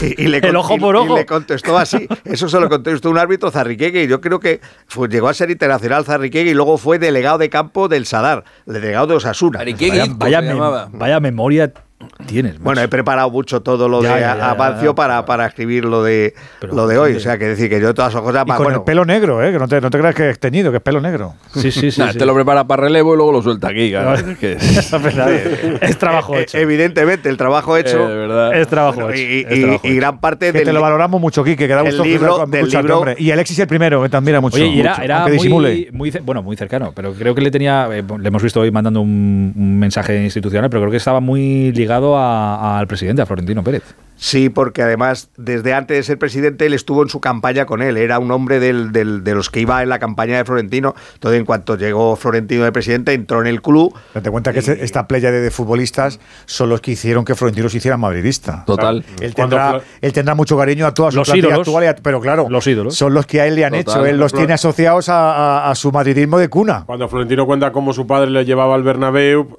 era para ver a este Madrid. Con este Madrid de, de Bernabéu. Eh, pues a la edad de 83 años eh, ha sido víctima de una. Preciosa enfermedad. la imagen que la hemos contado en el arranque del Radio Estadio hoy. Eh, faltaban 10 minutos, 15 minutos para que empezara el partido en Anfield y cómo estaba regodeándose Florentino Pérez con media sonrisa, sacando una sonrisa a todos los nietos de Amancio en la capilla ardiente. Les estaría contando chascarrillos de su abuelo, de lo que vivió con su abuelo, y estaban los eh, nietos de Amancio Amaro ojipláticos escuchando No, las, Florentino. los Ahora, esta no, se la, esta no se la perdona Florentino Amancio. ¿eh? El, partido, gracioso, el partido que se ha perdido Florentino, eh, no poder ir hoy a Anfield, el 2-5, madre mía. Tenía, tenía mucha chispa, Mancio, en la, Sí. en- con las anécdotas y las sí, distancias sí. Mucha cortas, tenía retranca. Eh, la, mucha la retranca, gallega, ese humor gallego, como- sí. No, que tiene anécdotas, esa de la del chupón, que todo el mundo le llamaba que era chupón, chupón. chupón. Y dice, sí, yo soy un chupón y a mucha honra. mucha honra. Sí, porque, porque para mí era excitante Ay, hacer regates, decía. Y Lo, lo que os quería contar con Fernández es que hay un, hay un momento en el que este Fer- tal Fernández se marcha a jugar a Francia y se acaba retirando, no recuerdo en qué equipo, un equipo francés. Y le hacen un partido homenaje como leyenda de ese equipo, del fútbol, porque el, tío estuvo, hizo de, de dar patadas una profesión longeva. Bueno, pues tuvo la jeta de llamar a Amancio para que fuera a jugar a su homenaje. Entonces les llamó, obviamente, al teléfono fijo de casa, no había móviles. Qué bueno. Y claro, creo que Amancio dijo, sí, sí, sí, no te preocupes, venga, cuenta conmigo y tal. Y dijo la mujer, pero, pero si yo cuando iba a jugar a Granada me despedía de vosotros, porque no sabía si iba a volver a aquel Granada de los, de los oriundos. Hay una Entonces, hay no, no, una- obviamente no fue. Recordaba una edición de la revista del Club de 1974, cuando, el día que le hacen la. Bueno, anterior, cuando le hacen la entrada en Granada a, a Mancio, que se la hace Fernández, recuerda una fotografía de dos temporadas antes, la patada que le mete en la cara. A Pirri. O sea, la de Xavi Alonso es una broma en el Mundial de Sudáfrica comparada con la que Fernández le mete a Pirri. en Se la daba, cara. sí, sí. Era de pressing cat Se daban hombre, fuerte, se daban fuerte. Sí, sí, era otra época. Luego alfombras y ya ¿Tú crees que hacía falta bar en aquella época o era todo como muy, muy evidente? Era muy evidente, sí. Madre mía. Eh, Por eso, por eso no se pueden comparar En las épocas. No se pueden comparar las No se épocas. comparar, porque, no, claro, es que ahora mismo. O No sea, es que en esa época era imposible meter 500 goles. Era él fue, imposible. él fue Te partían la pierna siete Claro, veces antes Él de- fue claro. Pichichi con 14 o 16 dos, goles. dos veces creo que fue Pichichi. Pero con 14 o 16 goles. Entonces él dice que no, que no se podían meter más entre las patadas que te daban, lo mal que estaban los estadios. Igual dice que había campos como Granada o Elche, donde esa semana estaba todo, de todo el equipo se ponía enfermo. Dice, había estadios que, que no queríamos Sí, pero ganaban, ¿eh? Ganaban y ganó, nue- y ganó nueve ligas. ¿eh? Nueve ligas. Sí, sí, nueve ganó ligas. nueve ligas. 83 años hoy nos ha dejado Amancio Amaro, presidente de honor de- del Real Madrid. Mandamos un abrazo enorme a la familia madridista y por supuesto a la familia de, de Amaro. Eh, dame solo un minuto, ahora sí que ya llega el tema, el tema feo. Venga. Radio Estadio Noche, Aitor Gómez.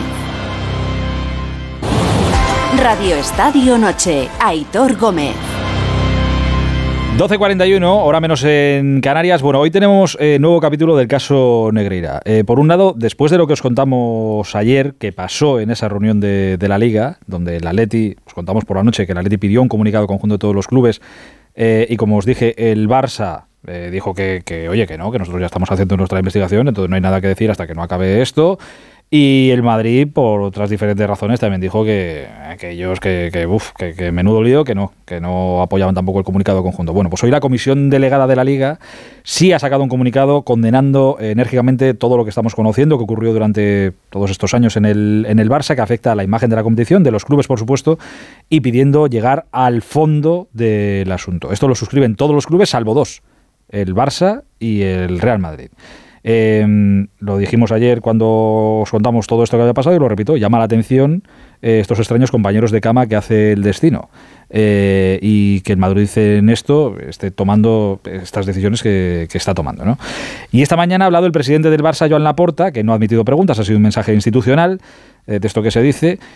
Lo que realmente creo que ha sido ha sido otra ocasión de, de- otra ocasión perdida para explicar la verdad, no lo que quieren vender, no, la verdad. Respuestas con verdad a las preguntas que todos nos seguimos haciendo, pero no. Laporta eh, ha aprovechado para agarrarse a la mala relación, no de ahora, de antes, ya con Javier Tebas, para tirar por ahí y en vez de explicar nada, pues atizar al presidente de, la liga. No termina de entender Laporta que nos da igual la relación que tenga con Tebas y que en este caso Tebas no le puede servir de, escudo. Es que se lo están poniendo. Si fuera así, Tebas mm, odiar al Barça y todas estas cosas que dice Laporta, se lo están poniendo tan fácil y se lo ponen tan en bandeja que es que es estúpido escuchar las explicaciones que, que dan desde, Pues tú desde el tú sabes lo que gana Tebas, es que- ¿no? es que la- tres millones y pico de... O Y, tres y- millones y pico de y- y sabes que sin el Barça en la Liga Tebas no ganaría eso, ¿no? Bueno, O sea, claro, no o sea, sé, que es aunque que- sea antibarcelonista, que lo puede ser, No que lo sé, puede no lo ser sé. es que una voz. Es, como- es que Tebas sabe que la liga vale un precio Claro, con el Barça y otro, evidentemente. y, otro, y otro sin el Barça. En lo cualquier sabe. caso, es otra ocasión perdida por la porta, poniendo a Tebas de por medio y cogiéndolo de excusa para tirar para adelante, para pegar un patadón y para no contestar otra vez a nada. Eh, teniendo una muy bonita oportunidad de explicarnos todas las, todas las cosas. Eh, hola Alfredo Barcelona, buenas noches. Hola, muy buenas noches. Eh, ha sido una, de- pues eso, una declaración institucional, Hmm. que se llama. Sí, nos ha sorprendido porque de hecho estaba citado el acto en el que estaba también el conseller de Interior Joan Ignasi Elena y en principio no sabíamos si iba a hablar el presidente y nos dicen sí, sí, sí, va a participar y va a haber turno libre de preguntas. Y entonces ya nos frotábamos las manos. Y luego al cabo de un rato dicen, no, no, no, va a haber una declaración institucional. Y al acabar el acto, Joan Laporta, después de esa presentación de los drones que eh, pululan por encima del Camp Nou, de la seguridad del estadio, hace una primera declaración en catalán y luego la repite en castellano casi mimética, ¿no?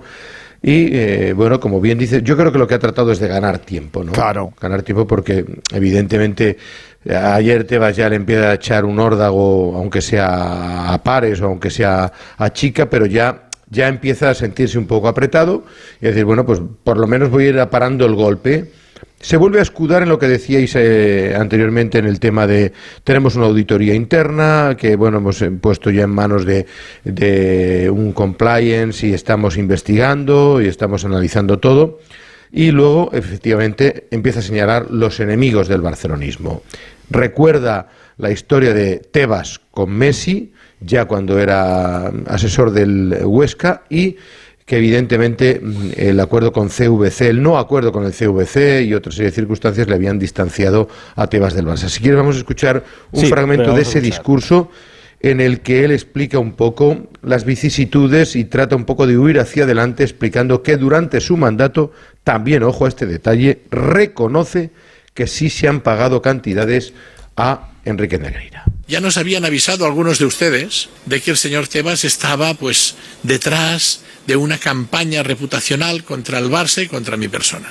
Bueno, ya se ha sacado la careta, pues sigue con su obsesión con el Barça, ¿eh? con su, digamos, fobia, con su fobia por nuestro club. Ahora sé que no perdona el hecho de que el Barça no hayamos suscrito el acuerdo con CVC, que es un acuerdo que él promueve y él controla. Tampoco soporta que estemos en la Superliga. Lo que imagino es que manifestando que yo deje la presidencia del Barça, pues sale su intención de dominar el Barça desde la distancia, ¿eh? que es lo que ha venido haciendo eh, los últimos años. Y ahora lo que hace es manifestar su voluntad de que yo deje de ser presidente del Barça. Pues mire, no le voy a dar el gusto al señor Tebas. Yo tengo a la puerta de verdad, le tengo por un tío eh, muy inteligente. Sé que, entiendo, A mí esto me sé que es un tío un muy inteligente. argumento infantil. Pero, pero eh, eh, hay que escuchar eh, algunas, y con perdón de verdad, hay que, con algunas gilipolleces que me parecen una falta de respeto gigante. No para nosotros, para sus socios, para su gente. Pues O sea, hay es quien se los compra, ¿eh? Es una falta. ¿Quién? Es, es Edu, ¿quién? eh, Pues es- muchos es socios. imposible. ¿En serio? No, no, es imposible. compran, Edu, eh, es algunos lo imposible comprar sí, esto, pero- nadie. pero- y creo que lo que no- la aporta que se escuda en Tebas, creo que la aporta eh, es muy corto de miras de verdad y con un argumento, como decía Edu, un poco infantil. Es infantil. Porque ayer, Victimista, ayer victimista. son los presidentes de la inmensa mayoría de clubes que conforman la liga, igual que el Barça, los que están pidiendo, oye, esto hay que investigarlo porque esto es una puñetera vergüenza.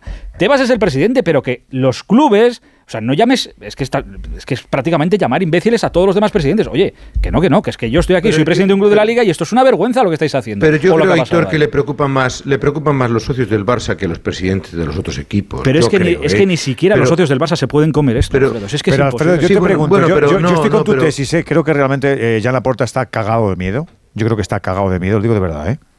Y creo que está intentando ganar tiempo. Pero se puede ganar Sí. tiempo de una forma inteligente, Pues cállate, modesta. para decir claro, esto es mejor que te Estamos investigando. eh, prometo que cuando tengamos conclusiones, ya, no, esto no va, ya verás. Pero, pero decir las, las sandeces que acaba de decir, de que, Bueno, la- han ya- debatido de, que, de Tebas quiere, mucho. quiere ganar, eh, quiere controlar el Barça a la distancia, pero, pero ¿quién se va a creer eso, chico? De la, verdad. la comparecencia de la porta de hoy la ha provocado lo que dijo ayer Tebas. O sea, la porta no ha salido hoy a explicar nada de Negreira. La porta ha salido hoy a responder a Tebas. Pero no es más fácil, Alexis, que su argumento de escudo- es señor- no, porque, lo es, porque es una niñería, porque tienes un Alexis, Tebas. tienes un- Alexis, tú le dices a hoy al señor eh, Tebas, señor Tebas, no se meta usted donde no le llaman. Yo le digo, yo soy el presidente del Barça y en breve, ta, ta, ta, ta, tal, haremos lo que tengamos que hacer para, y ya está. es que lo pero que- no dar No, una no, serie de argumentos mucho, eh, Es que lo- falsos. Han debatido mucho sobre han debatido mucho sobre si, si salían o no. O sea, había parte del sector de eh, asesores del presidente que le dijeron no hables, no hables. Y hasta última hora han consensuado qué tenía que decir y, si hablaba o no. Y, te digo dos cosas.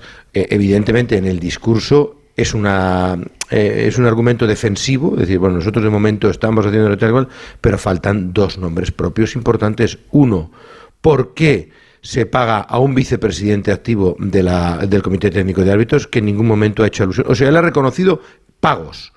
Ha reconocido que estuvo en dos mandatos y que siempre estuvieron documentados, pero no dice, oiga, es que yo he comprado a un vicepresidente activo del Comité Técnico de Árbitros. de todo. Y tampoco explica por qué ha cuadruplicado esos pagos. O sea, en eso no ha querido entrar. sí, la, no ha la- aceptado la gran preguntas, pregunta, dentro de las 1.500 compar- millones de preguntas que tenemos todos, la gran pregunta es, ¿qué buscabas pagando esto? Si hubiera. si Esa es la gran si No, no, a, a- a la persona que la es. a la comparecencia Claro, de claro, claro. La ¿Qué- qué buscabas de hoy no pagando ha esto? sido para explicar a Negreira, ha sido porque le ha entrado un calentón de lo que dijo ayer Tebas, sí, y lo único que No, quería. Un calentón que estaba perfectamente No. preparado, porque es No, capaz de no. decirlo en No. catalán y cuando se va, No, claro, el director de comunicación sí, le sí, dice, claro, "Repítelo lo habrá en preparado, para que les llegue habrá a todos". preparado en traye hoy, pero si Tebas ayer no habla, no habla la porta hoy, porque la porta es que con el tema que tiene de fondo, que no ha abierto la boca en una semana, es absurdo No, que hubiera pero- salido a decir nada. Pero no, no No, creo, que no creo que sea por eso. pero- Yo pero lo que creo es que, cosa, él como la relación de- del barcelonismo con Tebas no es buena, él lo que quiere Pero es por eso, a- claro, a- si, si, Un si Tebas no habla ayer, la porta no sale hoy. Digo que el primer día, el primer día lo, que- lo único que dice es a los bar- barcelonistas, no os preocupéis Perfecto. que esto lo han sacado ahora porque sacado, vamos sí. bien, no sé qué, no sé cuánto.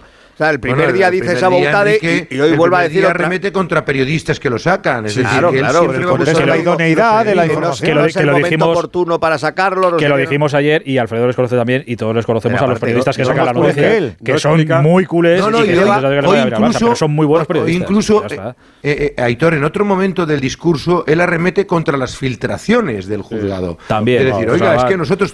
Y, a- ahí tiene parte de razón, o sea, independientemente de que pierda la razón en el, en el fondo, pero en la forma dice, oiga, es que nosotros todavía no estamos imputados, está siendo investigado Enrique Negreira, al Barcelona le han consultado, todavía no está investigado y, dice y esto todo es una, formalidad y no, y bueno pero tiene pero pero pero Edu en esto tiene razón. Bueno pues gana tiempo y di la verdad. no, sí, no, estamos acusados esto formalmente de nada. es cuando esto sea así hablaremos. como señalar a la luna y el tonto mira el dedo. es que él, él, eh, no no no no no ahí no eh, estoy lleva una semana esta denuncia para que él ya tenga preparada una defensa él podría ¿eh? ir respondiendo a algunas sí pero refiero a dime. Alfredo dime que, que, él en un momento del discurso dice, oiga, es que esto se está aireando todo y nosotros todavía no somos parte. O porque a ellos simplemente se les ha dicho, oiga, usted ha pagado, ha dejado de pagar. Que en el fondo, independientemente de que el Barça esté involucradísimo hasta el final, se está enterando por todo por la prensa y se están filtrando WhatsApp, conversaciones. Escucha, y eso y, menos, y menos, es, y menos es, mal. es un error procedimental. Y menos ¿El que, el mal. que, el que, el que Alfredo, ¿qué? El Coño, que, que se están filtrando todas las conversaciones pues, y todos los documentos. Pero eso es el periodismo. Como, ha pasado toda la vida, Alfredo. Claro. Y en cualquier de eso vivimos pero, la prensa. Pero, eso, pero él, pero él tiene que quejarse como parte. Decir, pero, oiga, pues, pues ¿por qué no, me tengo yo que enterar?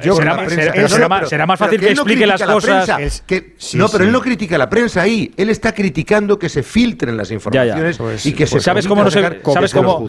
Le digo al señor Laporta. Le digo al señor Laporta. Que no filtró nada durante su campaña para ser presidente. Le digo al señor Laporta. ¿Sabe cómo no se filtran las cosas? Cuando no ocurren. No haciéndolas. Exacto. Si a mí no me investigan, no se filtran. La explicación filtrada de qué le dice el Barça al fisco cuando le le, preguntan por los pagos y diciendo que es por lo de la neutralidad.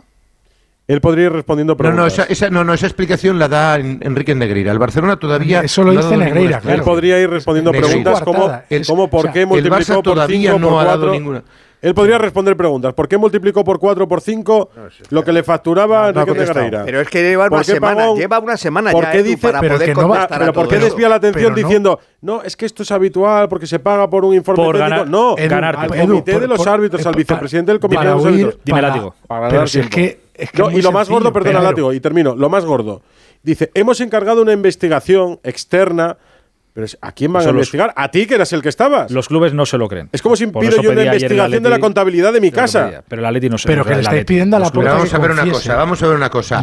Si al Barça le han auditado las mejores auditorías del mundo mundial y ha habido escándalo tras escándalo, es que ya no nos podemos crear a los creer a los auditores. Claro que no. Es que todos dan, por bueno todas las cuentas del Barça y el Barça paga periodistas, el Barça arruina no sé qué. Alfredo, pero esto pasa, no sé esto pasaba ayer en la reunión de la Liga y es lo que por la noche que había muchos clubes que, se tiraban de los pelos con esto cuando Mateo Alemán, creo que era el representante del Barça, que estaba ayer en la liga, decía, oye, nosotros no vamos a apoyar el comunicado a este conjunto, pero estamos haciendo nuestra investigación, entonces hasta que no termine. Y hay muchos que se tiraban de los pelos diciendo, coño, pero ¿cómo os vamos a creer una investigación que os estáis haciendo vosotros mismos, a vosotros, contratando vosotros a una empresa para que parte. Haga? Joder, Juez y parte. no le vas a preguntar al zorro cuántas gallinas había en, el gallinero. Además que sea por, externa, por, por, no tienes que hacer externa, si los de dentro lo saben. Claro. La, la clave no es que él pagara una millonada desproporcionada desproporcionada por unos servicios que en ningún caso merecen todo ese dinero.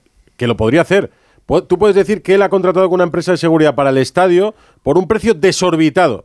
Y entonces sería una mala gestión. Pero es que aquí encima se lo está pagando al vicepresidente de los árbitros. Que no es solo que paga una cantidad tan abultada, es que se lo paga al vicepresidente de los árbitros.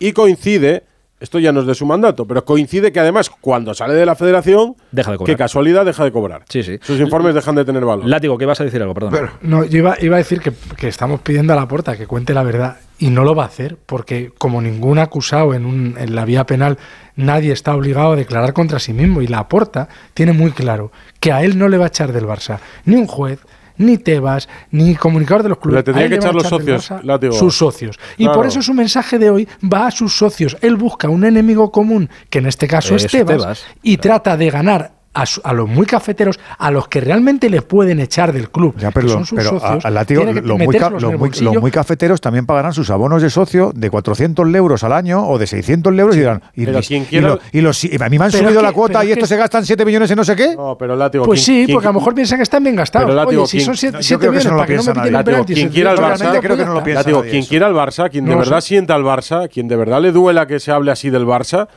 tiene que querer a la porta fuera del Barça. ¿A ti te gustaría, a ti primero te gustaría que, el Madrid le, tildara- le tildaran y se demostrara que el Madrid es un equipo tramposo? Porque si tú eres No. socio del Barça, quieres al Barça, amas al Barça y te duele que estemos con el Barça por este tema desde hace una semana, quieres tener a, la porta fuera del Barça, porque la porta ¿Por fue, porque la porta fue quien pagó y compró a un vicepresidente de los árbitros, quien multiplicó el sueldo y quien sigue sin dar explicaciones. Compró un a mí me sorprende. No, de momento le pagaron primero, de momento le pagaron unas a no, le compró. Luego ya veremos. A mí me si sorprende, compró... a mí me sorprende que, por ejemplo, no hubiese quejas en dos partidos. Ya se jugó contra el Manchester United y el otro día en el Camp Nou, partido de liga con. Pues, pues ya está, el porque la gente. Pero yo creo que están bajo el shock de lo igual. que está pasando. Yo creo que todavía, como no conocemos la verdad. despertarse? No, bueno, no, pues, pues, pues, pues, a lo mejor el juego, líder, lo que quieran. Pues no, pero Edu García Mientras tiene razón. Vaya primero la clasificación, ni una, sí. ni una protesta.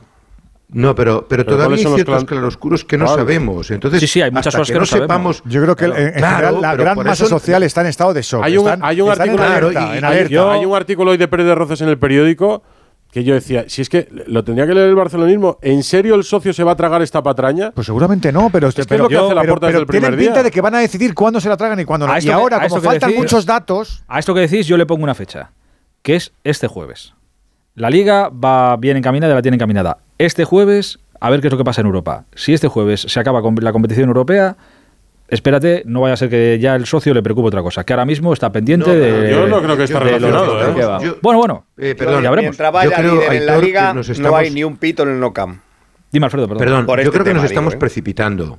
Yo creo que nos estamos precipitando. Vamos a ver una cosa. Esto está en fase de investigación. Está en fase de que los fiscales están preguntándole al señor Enrique Negreira. El día en que alguien diga, señores, aquí hay corrupción entre particulares, aquí administración desleal, aquí hay tal. Entonces, a partir de ese día podemos empezar a decir, el Barça tiene un problema. Bueno, pero también entonces... estamos también estamos para pronosticar, para avanzar. Si, si solamente nos dedicamos bueno, a comentar bueno, los hechos, no. Avanzar, pero no, para pronosticar. Adivino, eh, eh, Alfredo, Edu, pero, yo no eh, soy adivino. Si yo no ni, quiero pronosticar. Tampoco ni lo pretendo, pero es evidente, que, que es, es, evidente que cuando el señor Negreira o sus abogados, y, y, más si se aprueba que realmente Forense tiene las evidencias, ya que el señor tiene de Alzheimer, le van a decir, yo soy la fiscalía usted quiere un acuerdo porque si no, usted se le va a caer el pelo, porque usted esto es una, esto ¿Y cómo se hacen los acuerdos? Venga, dame. Dime, dime de qué, de cuánto, conversaciones, y llegará un momento que eso, eso tiene que pasar. ¿O qué te crees que no van a pasar a los hábitos cuando le pasen el cuestionario? ¿Y, si no pasa, Edu? ¿Y pues si no pasa? Tiene que pasar, penalmente tiene que pasar porque ya está, pero, está pero judicializado. No, no el asunto. Peor para el Barça, Edu. No, pues no cap, cap, escenario. capetazo no va a ser. No, pero espera, yo te digo, se demuestra que el Barça ha comprado árbitros con nombres y apellidos, ha comprado partidos. ¿Cómo va a comprar árbitros por estas no, no, cantidades, el látigo? Que tú eres hombre de fútbol. Con estas cantidades no compras un árbitro profesional ni la uña de la bota. Pero claro, es que lo que se le pagaba a, a Negreira era la comisión. La comisión es un 10% no, no, de lo que tú tienes para comprar árbitros. Claro, lo que yo digo es que en el caso que se demostrara, el resto? que, ¿Dónde no el se resto? va a demostrar, ¿El látigo? no, tú imagínate, pues, por 5 millones al año. Con 5 millones compras los 6 partidos al año que necesitas. ¿Y de dónde los 6 partidos que. El Barça no necesita comprar 38 partidos. cuenta de la imagen que estamos dando de pues todo esto, suponiendo toda esta. No, pero si es que. es que látigo ya me está sacando 5 millones que no tiene el Barça de no sé dónde. Mira, en este, este tema, como está, es mejor no suponer, pero no vayamos a suponer. Si no si lo que digo es que no hace falta para ese paso. No se va a demostrar. Látigo, no hace falta dar ese paso. El Barça, y eso sí está aprobado, el Barça ha pagado paga unas cantidades ingentes por unos servicios que no se le han proporcionado y, lo ha hecho contra un miembro del Comité Técnico de Árbitros. Con eso, con eso ya está. Con eso ya está. Ahora, un juez tendrá que, ahora un juez tendrá que, investigar eh, a... Dónde fue ese dinero o para qué era ese dinero y ya lo hará. Pero el, el, germen de todo, que es lo que está demostrado, es ese. Y eso es absolutamente incuestionable. Eso es absolutamente incuestionable. Pero, la traducción, pero la, la traducción penal a eso no es nada. Mm. Nada. Con nuestro ordenamiento jurídico, la solución penal a eso es nada. A no ser que la liga se quiera poner muy fina y decir, mira, pues a mí esto me parece un comportamiento ético reprobable, no te no, renuevo pues no, pero es que el problema es demostrar, el problema es, señores, demostrar que se compró a un señor y tal, es inmoral, muy inmoral, que es un vicepresidente eh, vergonzoso, sí, que el Barcelona eh, moralmente reprochable, sí. ¿Qué más? Siguiente paso, señores. No, no, nada, y no pasará ¿Cuál es el siguiente paso? No, no, y no pasará nada. ¿Cuál es el siguiente paso? Ninguno. No pasará ninguno, porque no se puede pero, demostrar ninguna compra. Pero hay, pero hay, un daño, pero hay un daño, Alfredo, que es eh, intangible, si quieres llamarlo. Sí, sí, sí, pero, ahora entramos en que otro tema. Que es eh, coger el escudo del Barça y mancharlo de mierda y ah, mierda y más mierda. Para, mí cada uno que para mí hay otra cosa cosa, ¿eh? para mí hay Eso otra cosa.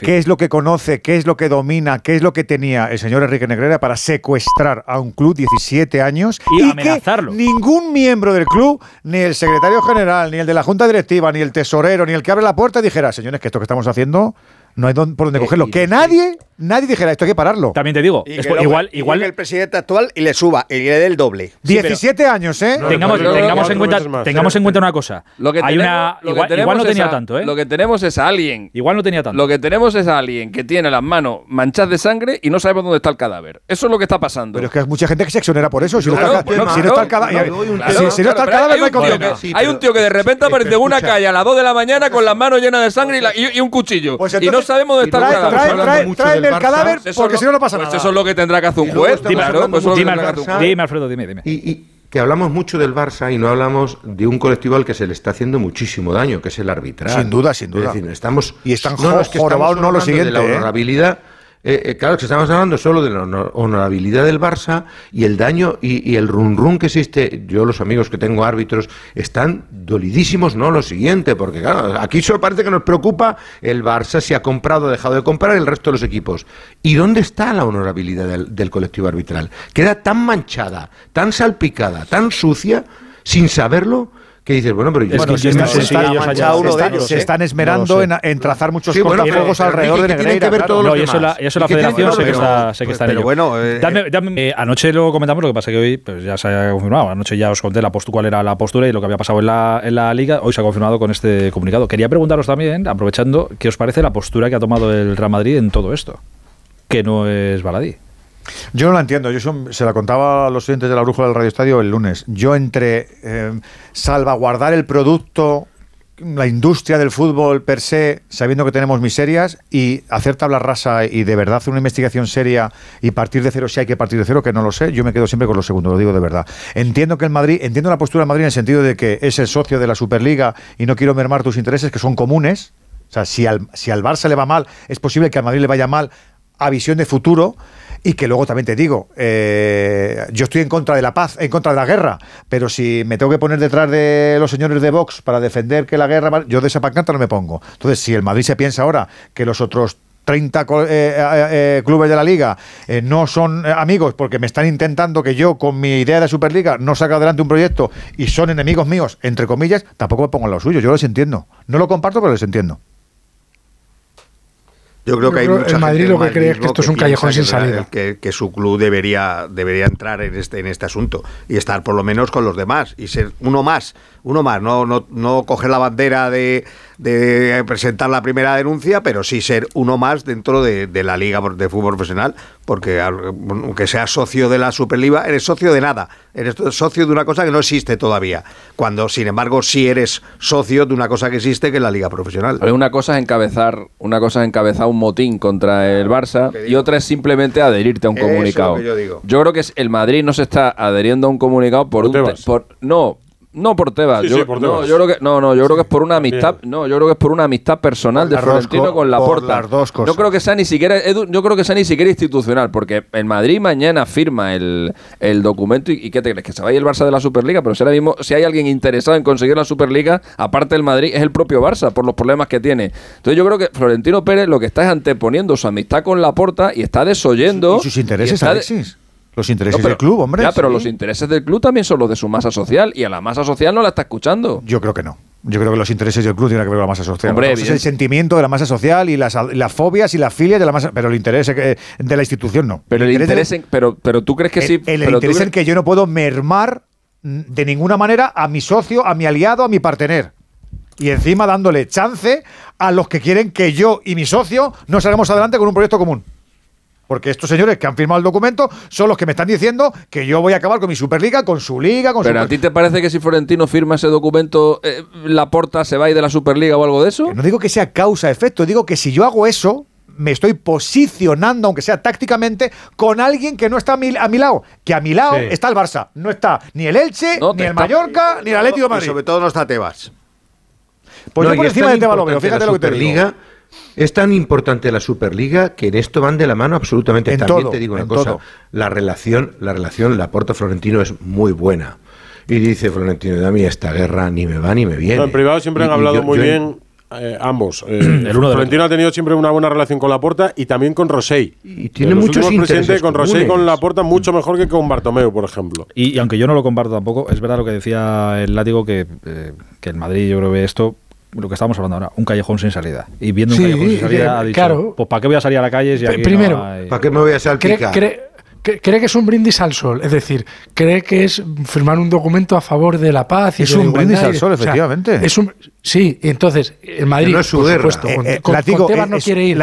Es un brindis al sol al que se ha visto obligado, así de aquella manera, al colectivo, diciendo, chico, o hacemos algo, van a decir que estamos con Claro, pero, pero es que esto, es del minuto uno. O mira, las reuniones de vecinos no me, no me, gustan, pero me, pero me afectan. Sí, ¿tú crees que es ¿tú te pues el Madrid se ha abstenido? Eh, Látigo, ¿tú crees que Florentino piensa que con la compra de Enrique Negreira o con el dinero le han perjudicado en la liga? Sinceramente, ¿tú crees que él lo cree, que eh, conoce todos los... Sí entresijos, sí, sí, que sí, conoce todos los entresijos no del fútbol. ¿Tú crees, convencido. ¿Tú crees que Florentino piensa Alfredo, que...? Alfredo, el primero que estaba convencido de mm. Villarato se llama Florentino Pérez, el primero. Sí, sí, sin duda, vamos, no es que lo creas. Yo, no creo, yo no creo que Florentino piense que le han quitado una liga. Por pero el, el, primer, rajador en petit comité de los árbitros es Florentino Pérez. Alfredo, la, postura, la postura del Real Madrid es muy, es muy fácil, porque claro, él no se ha adherido al comunicado, pero ya sabe que hay un movimiento, ya sabe que hay una investigación, ya sabe que está todo en la fiscalía, oye, y si el día de mañana cae algo, pues, pues me habrá caído y yo, encima no pierdo. Porque otra cosa sería que un juez dijera, vamos solamente a, a devolverle lo que le corresponde a los que hayan firmado el documento. Pero eso no lo va a decir. Claro. Eso no lo va a decir. Entonces ahora mismo el, el, el, Madrid pues, está en una posición muy, muy, muy fácil. El Madrid está en una posición mucho más egoísta institucional que a lo mejor no es sensible con su masa social. Yo no lo discuto. No, no, ¿eh? no eh, seguro. Oye, dejadme, dejadme que os cuente, eh, que os cuente relacionado con, con todo esto. eh, eh pero he hablado con, con los compañeros de, Radio Marca, eh, Albert Jiménez, Sergio Albert Jiménez, lo recordaréis, un árbitro de, de la época. Sí, ojo, ¿eh?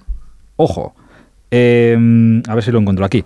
A mí me presionó Negreira, me reunió con otros árbitros y me dijo, oye pollo, ten cuidado con lo que dices en televisión, tú ya me entiendes, ándate con cuidado.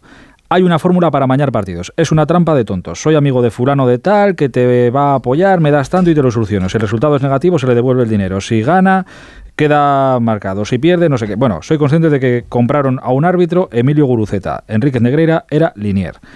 Eh, mira, no había salido ninguno, pero ya empiezan a salir un poco el asunto. Y Le dije a ver qué dice en televisión, porque era el comentarista de los partidos cuando TV3 sí. tenía, la Forta tenía los derechos de televisión. Eh, para eh, los locales. Él hacía los, él hacía los. Pero como comentarista. Sí, sí, comentarista. Sí, sí. Eh, bueno, pues mira, empieza a mí me contaban el otro día. Y pone, en duda, por cierto, Sergi no le doy, Jiménez, no, pone en duda. No le eh, doy, ha dicho no le doy mucha importancia, pero yo lo comparto con todos vosotros. A mí me decían el otro día que otra forma que tenían, o que podría haber sido de presionar, entre comillas, Enrique Negrera iba al palco del Camp Nou y en las últimas filas. Y, bueno, bueno al palco, sí, al palco. Sí, sí, sí, no, pero que te quiero decir para que sepas que, sí, voy, a voy a explicar, voy a sentado en la parte de si. No, lo digo, si, si no lo digo por eso. junto junto a, del presidente, junto al señor, junto al señor Negreira se sentaba el informador. Y hay árbitros que especulan, porque me lo han contado a mí, especulan que otra forma de presionar es con el informador, que es el que tiene que evaluar. Y luego ya, os, ya le conté a los oyentes de Radio Estadio Noche que Enrique Negrera era el que llevaba las cuentas y le decía al árbitro de turno. Aunque luego aquí Muñoz Fernández dijo que no, pero bueno, no quise decirle a Muñoz Fernández. Muñoz Fernández, por la mañana antes de deporte dijiste una cosa y con Pidal dijiste otra, pero bueno, no pasa nada. No entre en polémica. La otra manera que tenían, en teoría, de poder presionar es decirle al informador, ponle bien o ponle mal, porque luego tú, de ti depende, tú que pones nota, de ti depende que, este tío esté en la cola o en la... Y yo luego... Termino, termino. y luego, y luego el árbitro, y luego el árbitro, el señor Negreira, le puede decir al árbitro, has estado bien, y le he dicho al informador que te puntúe bien, o... Sí. Has estado como el culo, y le he dicho, el relato ten cuidado con esto, ten cuidado con esto. El relato es muy bonito, pero ¿y de esto nos damos cuenta todos 18 años después? Sí, sí, la verdad, la sinceramente. Que, la verdad pues, que, pues, pues, 18 años después empezamos a sospechar que el informador y Enrique Negreira y que va cobrando y que, y que, el hijo de Enrique Negreira, 18 años después... Viviríamos en un guindo. Eh, eh, es, que, hay, un cadáver, enterrado que hasta que no hemos visto un tío con sangre no nos hemos dado cuenta que había un cadáver enterrado. Os recuerdo que fue don Juan Andújar Oliver el que dijo en este programa que el hijo de Negreira lo llevaba. Y hubo gente que dijo, a mí no me ha llevado nunca. Y luego fue el chiringuito el que sacó, el jugó. 2015. Sacó al señor González González. Es más, que le he contado a Alexia hace un rato. Yo me fijo en un detalle de ese vídeo. Entra González González al Camp Nou. Entra los dos linieres al Camp Nou. Y entra el cuarto árbitro. Y entra. Javier como si fuera su casa y no hay ninguno que le diga, Exacto. ¿y usted Hoy quién es? ¿Y, sí, usted, así ¿Y usted quién es? ¿Y usted dónde va? Le falta ¿Usted quién es aquí? Le falta Eh, entrar saludando. Y entra como si fuera su Es casa. la, son la 1 y 12 minutos de, de la madrugada. Como esto no ha terminado y tiene pinta de que no va a terminar en mucho tiempo, no os preocupéis que, que seguiremos contando todo lo que sepamos. Dicho o lo la iremos puerta que va a hacer una rueda de prensa pronto. Pues ojalá, ojalá. ¿Ves? Para que no te aburras, Alfredo, para que tengas siempre algo que, que contar. No, ya sabes que no me aburro. Para llevarnos a la boca. Un abrazo, Alfredito, hasta mañana, ¿eh?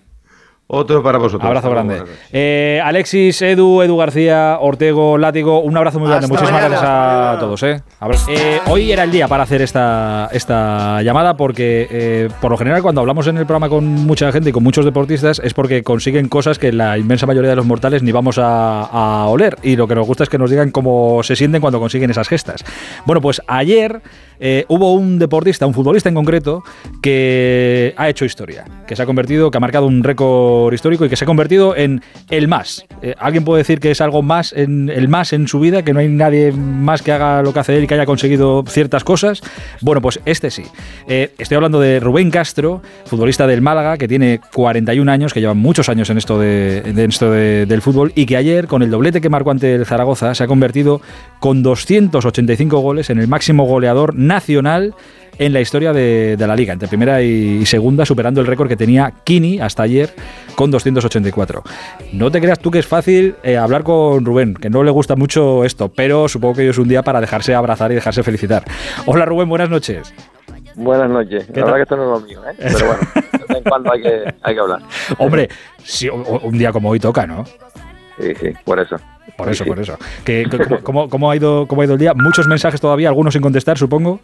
Sí, eh, mucha gente que bueno que, que me conoce, que, que sabe todo lo que todo lo que he luchado, todo el sacrificio que, que llevo detrás de, de todos estos números y bueno, gente que se alegra por que he conseguido este este récord y la verdad es que, que muchísima gente me, me ha escrito y me ha felicitado. Eh, Muy contento. no sé si eres muy mitómano o no.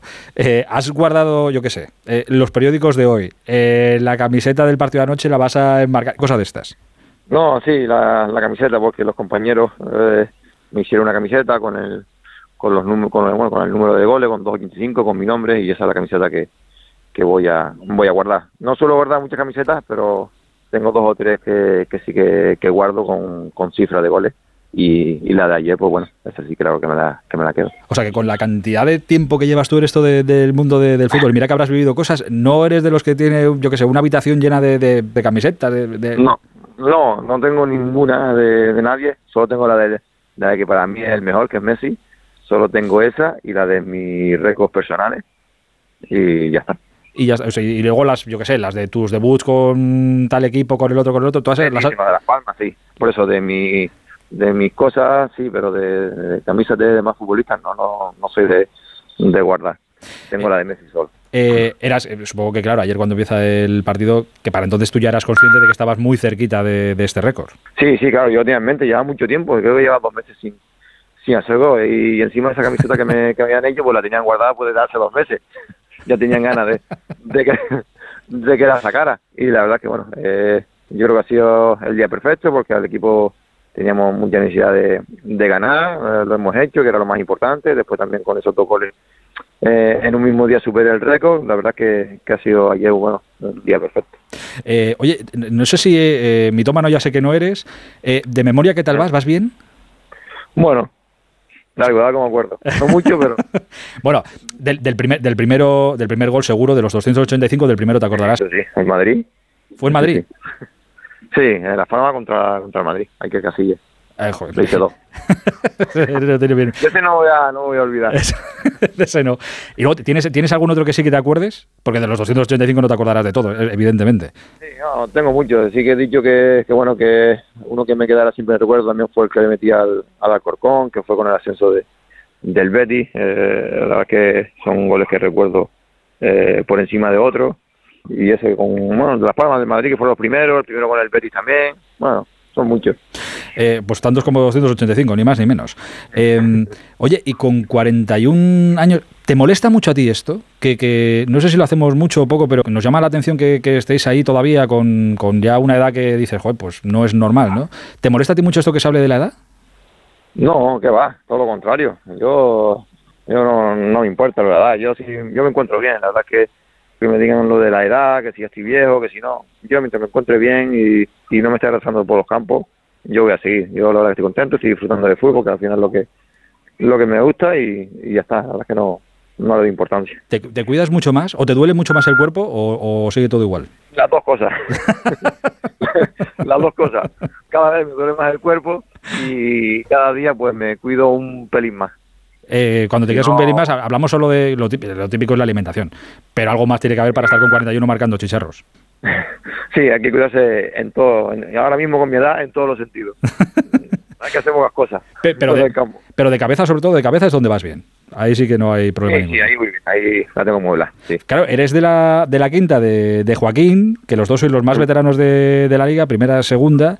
Habéis sido también compañeros. ¿Te, te ha felicitado? ¿Te, te ha mandado un mensaje de estos cachondos que, que- No, ¿no? Está muy ocupado. Está- No, no, no, la verdad que me llevo bien, he compartido vestuario, eh, tenemos la pelea esta, vamos a ver quién se retira primero. Eh, ¿Quién, quién va a ganar? ahí estamos, peleando. ¿Quién va a ganar? Pues no lo sé. Yo según cómo termina la temporada, puede seguiramos un año más. Él no lo sé, lo que, Eh, lo que estará pensando. él no es que él ya tiene muchas cosas, que ya tiene- muchos frentes abiertos. Y mira que cuando sale hace, hace las cosas muy bien. ¿eh? ¿Has visto, has visto su, su programa de, de Antena 3? Pues todavía no lo he llegado a ver. Pues está chulo, está chulo. Ponte lo que te vas a echar una risa. Todo lo que hace Joaquín está chulo. Sí, la verdad que no hace una cosa mala, ¿para qué, para qué nos vamos a engañar? Por eso, todo lo que hace está chulo. Oye, eh, sí, que, sí, que nos ha, sí que me ha llamado la atención, porque claro, eh, entre ayer y hoy, repasando un poco tu, tu historia, eh, sí que nos hemos dado cuenta que eres un goleador que, que explotaste, te liaste a meter goles quizá un poco tarde para lo que es un delantero, con 29 castañas. Eh, ¿qué, qué pasó? Sí. ¿Hubo algún cambio gordo para que explotara?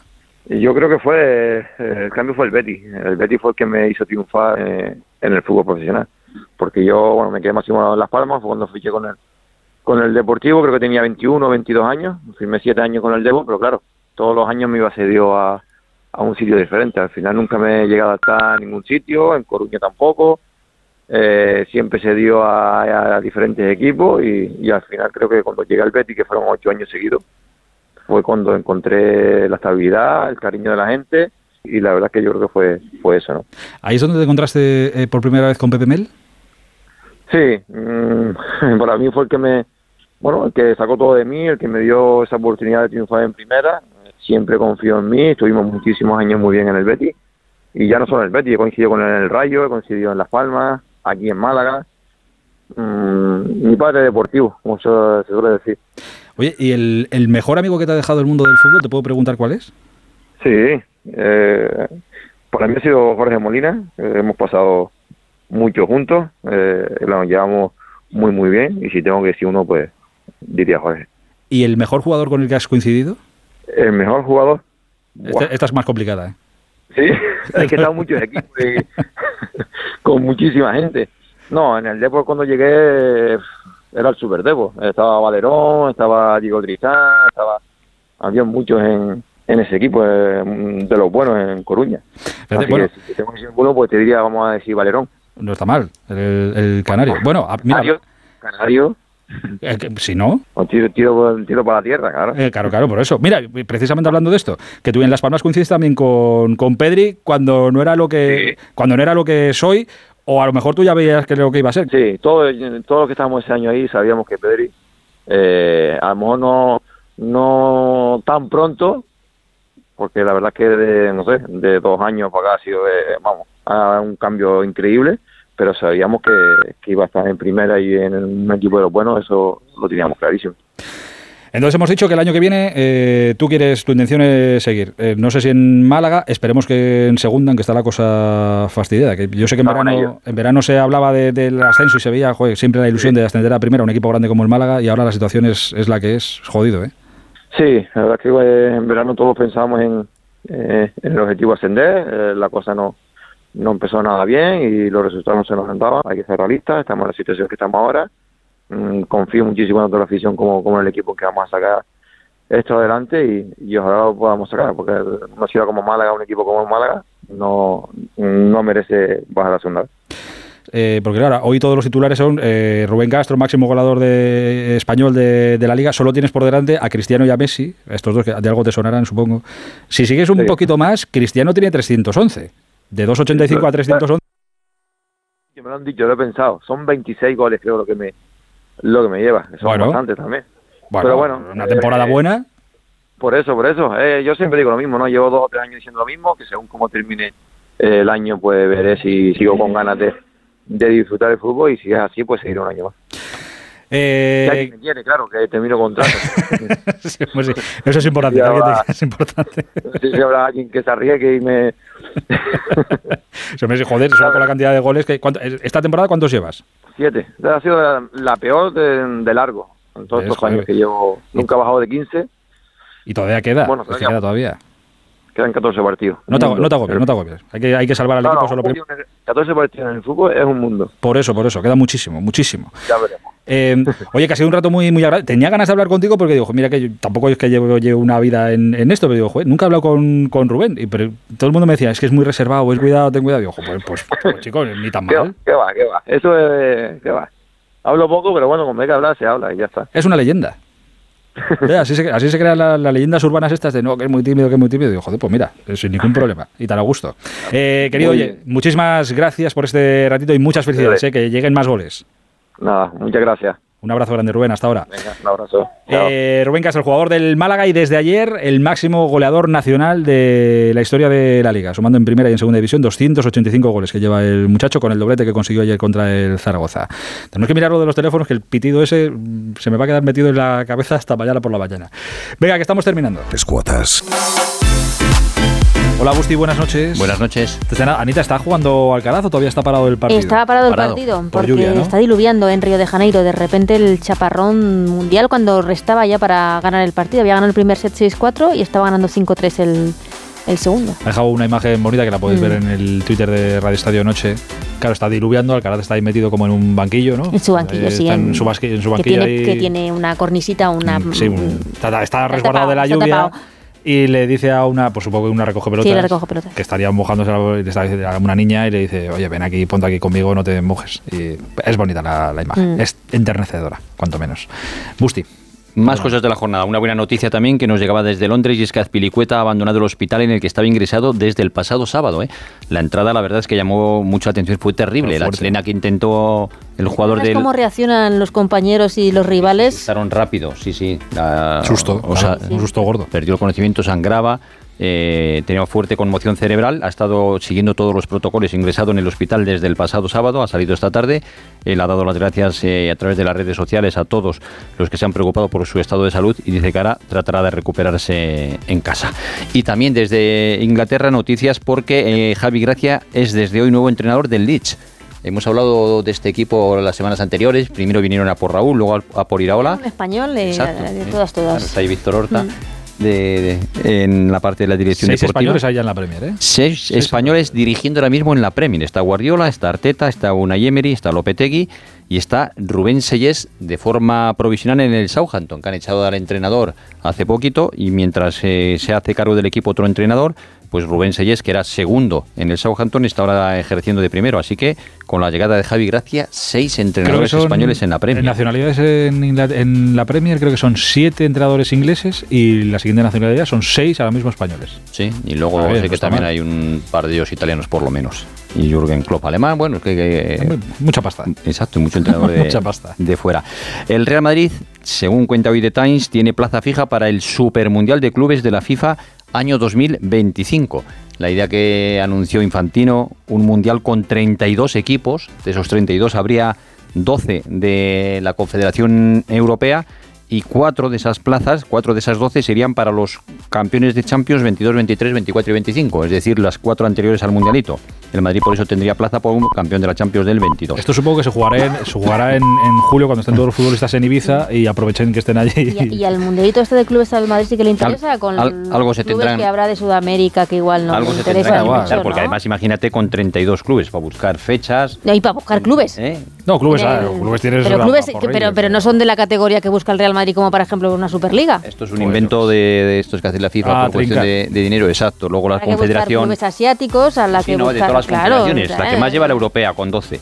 Entre las hasta otras. 32. pues las otras confederaciones me parece que la africana 24. lleva cuatro, la eh, asiática debe haber dos o tres también. o sea, Africanos. y luego, Es 2025, no os preocupéis que sabe Dios en 2025. y luego americanos, que será la siguiente confederación, lógicamente. Y dentro de tres horas y media, cinco de la madrugada, España juega, selección femenina española de fútbol, juega frente a la República Checa, el último de los tres partidos que disputan esa Copa de Naciones que se juega en Australia. Anita, ¿nos vamos? Sí, las portadas de mañana miércoles en el diario AS, foto de Vinicius mirando al cielo y es que titulan en, el- en la noche en el cielo y esa noche histórica en Anfield.